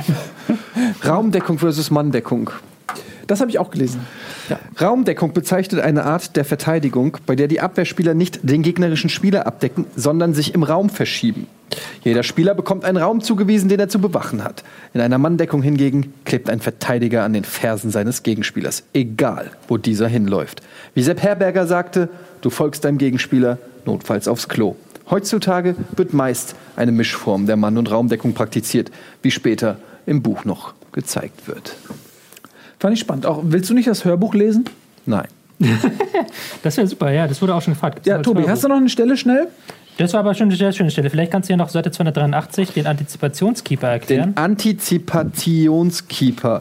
Ein Antizipationskeeper bezeichnet einen Torhüter, der nicht nur auf der Linie klebt, sondern aktiv am Spiel teilnimmt. Bei Ballbesitz bietet er sich als Anspielstation an, hilft beim Spielaufbau. Punkt. Vorlese Wenn der Gegner den Ball hat, wacht er hinter der eigenen Abwehr und fängt Bälle hinter, der, hinter die Abwehr ab. Hinter die Abwehr?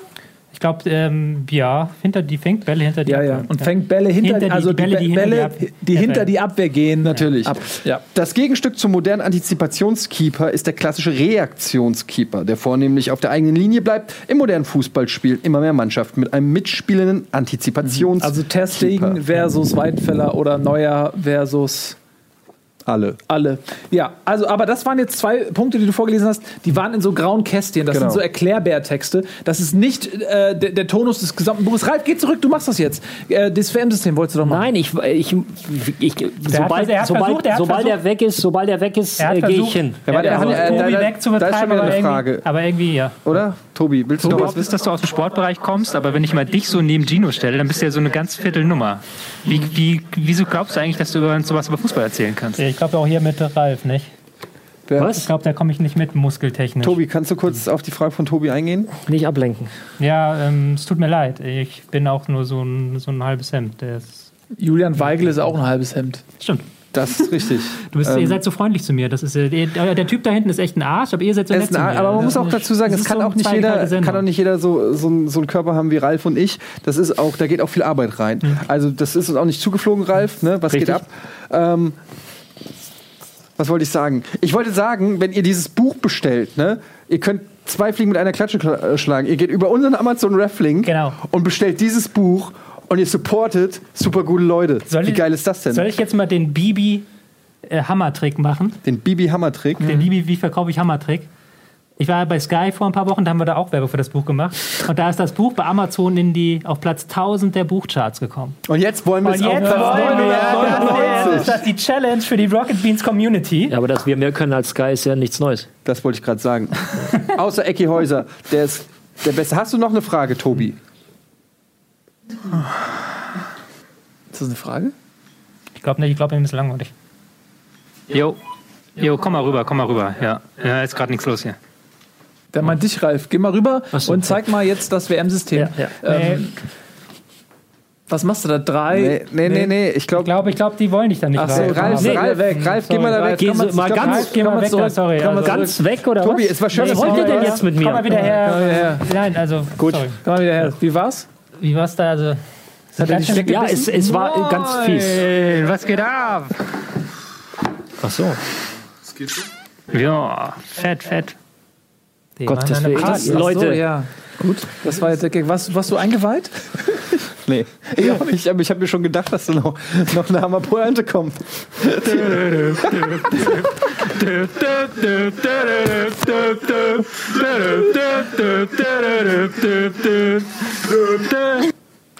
War das Da der was Gladbach. Torsong? Okay, wie viele Einspieler Das war haben der wir? Gladbach. Ich hab Wie keine viel habt ihr denn gemacht? Ich weiß es doch nicht? Ich bin hier, ich bin Was da. für Ideen haben die denn noch? So, äh, haben wir noch Ich glaube, glaub, da drüben, die haben sich, glaube ich, aufgelöst da so ein bisschen. Die sind alle auf dem! Tisch. Ich glaube. Woody weg Woody? jetzt. Nimm Oh Gino nein, jetzt mit, ihr seid mal doch stockbesoffen. Tobi. Verpisst euch da jetzt mal. So. Ihr seid doch schon wieder Okay, jetzt voll. kannst du an deine Taktiktafel gehen, der Gag ist vorbei. Ja, kannst wieder jetzt hingehen. Ähm, erklär uns das WM-System bitte schnell. Ich will nicht mehr dumm sterben.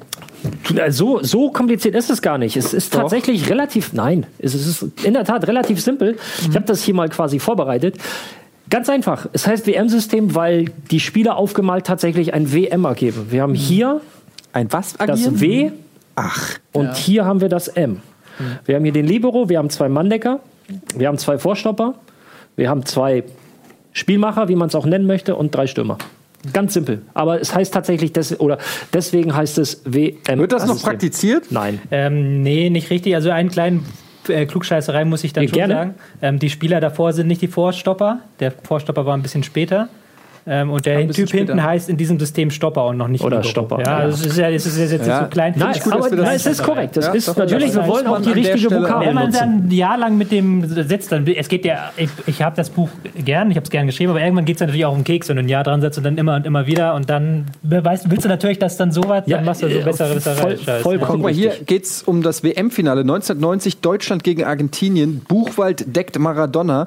Ja. Ähm, also du hast dir dann wirklich, um nochmal zu deinem Buch zurückzukommen, jetzt mal ernsthaft drüber zu sprechen, weil da ging ja auch viel Arbeit rein. Du hast dir dann nochmal alte Spiele angeguckt und mit deinem Fachwissen von heute nochmal analysiert. Genau, ja. Ähm, das ging natürlich erst so ab 60er, 70er. Also 60er waren so ein paar Spiele, 70er, da wird dann das Videomaterial schon mehr und dann 80er, 90er kannst du schon sehr viel gucken. Und das habe ich dann halt äh, mir eine sehr, eine sehr legale Sammlung gemacht, die überhaupt nicht illegal ist und die natürlich äh, voll abgestimmt ist mit sämtlichen Ist die Rechteinhabern. denn auch legal? Die ist voll legal. Mhm. Und die habe ich, ähm, mit, die besteht aus 180 Spielen. Ähm, mit größtenteils mit Deutschlandbeteiligung oder mit deutschen Teams. Und die habe ich mir dann äh, reingezogen. Ähm, nicht alle komplett, nicht alle fünfmal, aber manches, wie zum Beispiel das WM-Finale 1974, wo ein ganzes Kapitel drüber ist über das Spiel.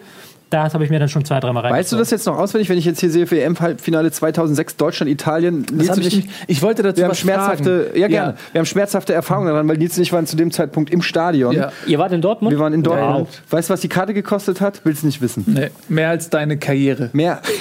So, äh, äh, Tobi, mal, ne, tatsächlich jetzt mal eine ne, ne Frage. Ihr erinnert euch vielleicht dran, äh, 2006 WM-Viertelfinale gegen Argentinien, nach dem Spiel Rudelbildung. Äh, der Argentinier greift äh, uns an, weil wir gewonnen haben. Der Argentinier. Ja, ja. Und ähm, dann gibt es eine Szene, dass äh, Thorsten Frings äh, eine seichte Bewegung mit dem Arm macht. Daraufhin legen die Italiener, unser Gegner im Halbfinale, bei der FIFA Protest ein mit dem Ergebnis, dass Thorsten Frings für ein Spiel gesperrt wird. Auf seine Position rückt im zentralen Mittelfeld der Dortmunder Sebastian Kehl, der, wie ich finde, ich war ja live im Stadion, ich kann das beurteilen, ein gutes Spiel gemacht hat. Aber natürlich ganz Fußball-Deutschland hat gesagt, die Italiener haben uns mit der Sperre von Thorsten Frings, der davor eine sehr gute Weltmeisterschaft gespielt hat, quasi den WM-Triumph geklaut mit dieser, äh, mit dieser sehr unsportlichen Aktion. Jetzt mal, du hast es ja analysiert.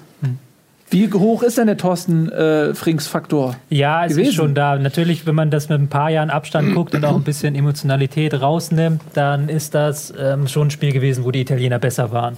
Ähm, weil sie halt mit Pirlo da einen Mann Das war ja hatten, nicht die Frage. Die Frage ist ja- Ja, lass mich das kurz, ich komme da gleich zurück und dann ähm, sieht man natürlich auch, okay, dass Kehl gut war, dass Frings vielleicht gefällt, aber man sieht halt auch, dass es vielleicht mit Frings wahrscheinlich nichts geworden wäre, weil einfach die Italiener sich im Mittelfeld so ein Übergewicht erarbeitet haben, dass es am Ende fast schon folgerichtig war. Also die In der Verlängerung? in der Verlängerung kurz vorm doch, doch, doch, Elfmeterschießen? ja, doch. Also die waren in der doch Verlängerung waren sie, auch, waren sie auch besser als Team. Ja, also, ich weiß. Ich erinnere mich mit Schrecken auch an Pfostenschüsse. Das Problem war, dass Toto Schilacci äh, In der Offensive Toto Schillaci, WM-Torschützenkönig 1990, sechs Tore. ähm,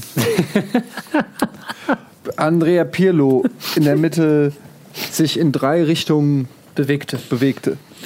Was die drei Pfeile hier auf deiner ähm, Skizze mir anzeigen und Gattuso am linken Pfeil immer vorbeigegangen ist. Aber Ballack ist auf ihn raufgegangen. Ballack ist, hat den längeren. Ballack, vielleicht können wir das kurz zeigen hier.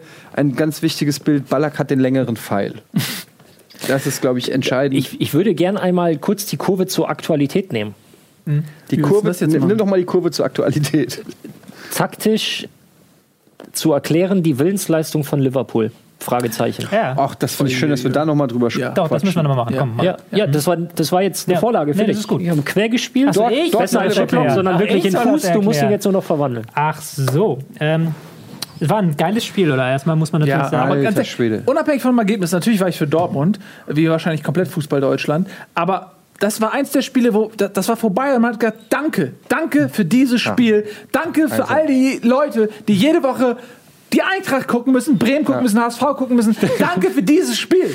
Ey, das haben, hab wirklich, ich war äh, danach im Eintracht-Forum, wir haben so ein Unterforum andere Vereine und da waren extra Threads sogar für dieses Spiel aufgemacht und da drin gelesen und es waren mehr Aktivität als in sämtlichen Spieltagsdiskussionen, weil du richtig gemerkt hast, es hat so gut getan, so ein Fußballspiel mal zu sehen und irgendwie auch für, man ist ja dann beim internationalen Spiel, kann man ja auch mal ruhig für jemanden sein, auch wenn Dortmund verloren hat.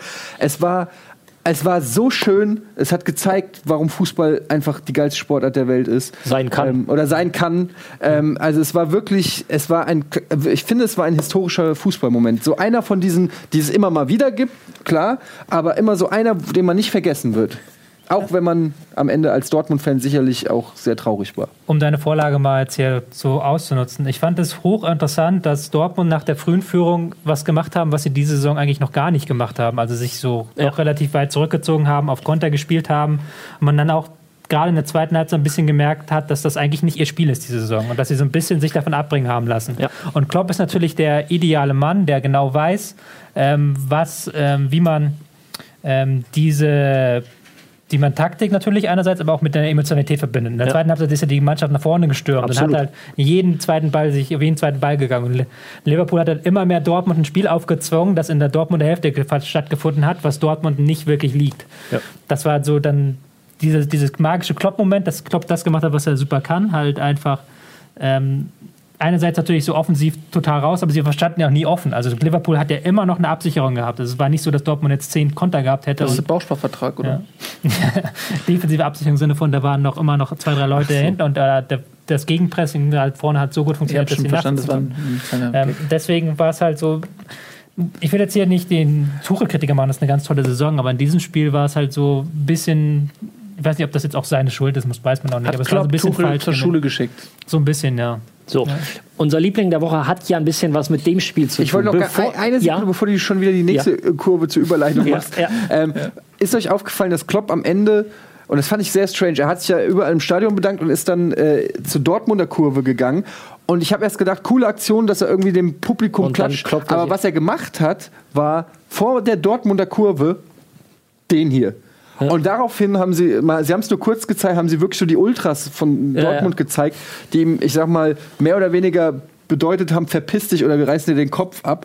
Und dann hat er auch ganz schnell, alles klar, okay, ich geh- dreh da mal um, ich bin jetzt bei Liverpool. Ich glaube, es war so ein Magic Moment, sowohl für Dortmund-Fans als auch für Jürgen Klopp, wo man gemerkt hat, okay, er ist im neuen Verein. ich bin im neuen Verein, ihr seid Geschichte. Es war so ein. Ich habe es auch nicht verstanden, wieso man zu den alten Fans geht. Wenn man sagt, klatscht oder ey, sorry, aber den hier Ich glaub, wollte von Dortmund, glaube ich, wirklich keiner ich, sehen. Ich glaube nicht, dass der das, Der hat- das äh, war kalkuliert hat. Nee, der hat das das war nicht eine, das, der, so. der Körper ist im Jubelautomatismus. Ich kenne das ja auch vom, vom Kreispokalfinale, wenn du dann die ganze Zeit so emotional bist. Selbe Situation. Und dann, und dann macht der Körper diese, diese Bewegung und das hat er gar nicht kalkuliert. Ich glaube, das war äh, es war auf jeden Fall. automatisch. Bevor wir aber zum Liebling der Woche kommen, Bitte. dürfen wir den DFB-Pokal nicht vergessen. Finale lautet, ganz schnell. DFB-Pokal- ja, Bayern Dortmund. Ja. Ich würde vielleicht Bayern auf jeden Fall und ähm, 60, 40 für Dortmund gegen Hertha. dachte aber schon nicht mehr. 1860 jetzt, äh, nee, aber nicht mehr. Also es wird, glaube ich, enger als man denkt. Für mich auch Bayern Dortmund. Ja, alles andere wäre eine Überraschung. Und, Und zum äh, Abschied nehmen wir den Liebling der Woche mit rein. Schaffen wir. Schaffen Ja. wir. Tut, tut!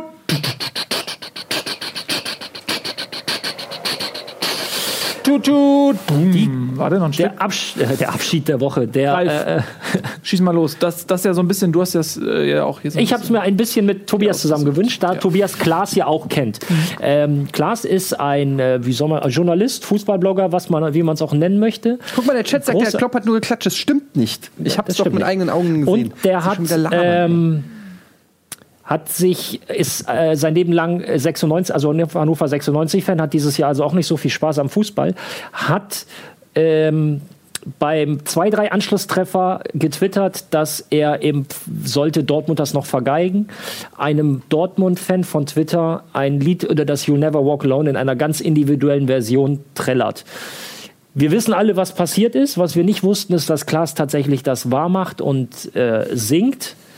Und vielleicht schauen wir zum Abschied dann auch kurz in das ja, Video das rein. dürfen wir das im Vollbild zeigen hier? Weil was? Oder wird wer er ein Spiel verklagen? abschreibt, solange die korpulente Dame auf der Bühne noch singt, muss halt dann selber ran und singen. Sehr lustig. selber die korpulente Dame werden, die Richtig. Ja, äh, das ist selbstverständlich ein ähm, Zitat aus dem US-Sport. Ne? Before the fat lady th äh, sings, sings in, to the ground.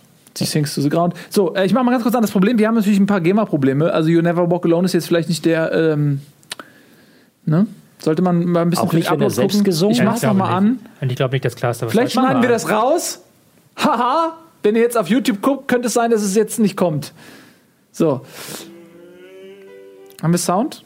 Google Chrome Browser. So. You'll never walk alone. Sportkultur vor sich. ich höre überhaupt nichts.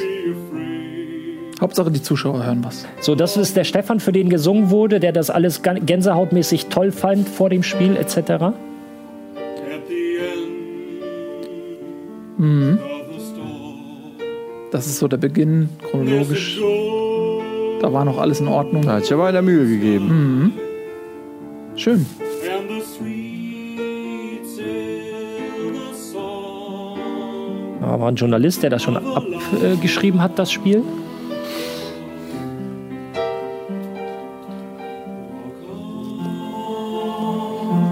Ist live gesungen.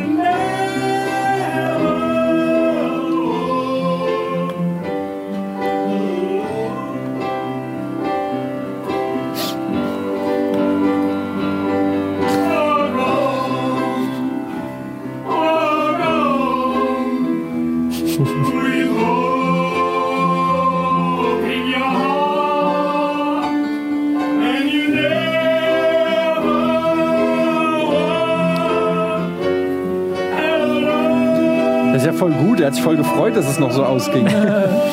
dass er jetzt mal ein bisschen seine Skills zeigen kann.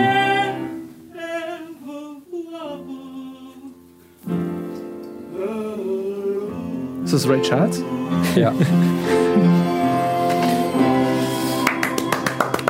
So, gibt es einen schöneren Schlussakkord in Moll, denn er ist der Dortmund-Fan, als diesen hier, You'll Never Walk Alone. Das gilt natürlich auch für euch. Jeden Mittwoch werdet ihr Never Alone walken, denn da gibt es ja Bundesliga immer um 18.30 Uhr. Vielen lieben Dank an die Bestbesetzung, die heute da ist. Vielen lieben Dank an euch fürs Zusehen. Jetzt geht's weiter. Ich glaube mit den News und dann müsste Simon mit Zelda kommen. Ne? Kauft alle Tobis geiles Buch. Es ist fantastisch, ohne Scheiß. Vom Libero Scheiß. zur Doppel-6. Das ist es, so heißt es. Vielen Dank fürs Zusehen. Tschüss! Bordstein bis zur Skyline. Tschüss. Tschüss.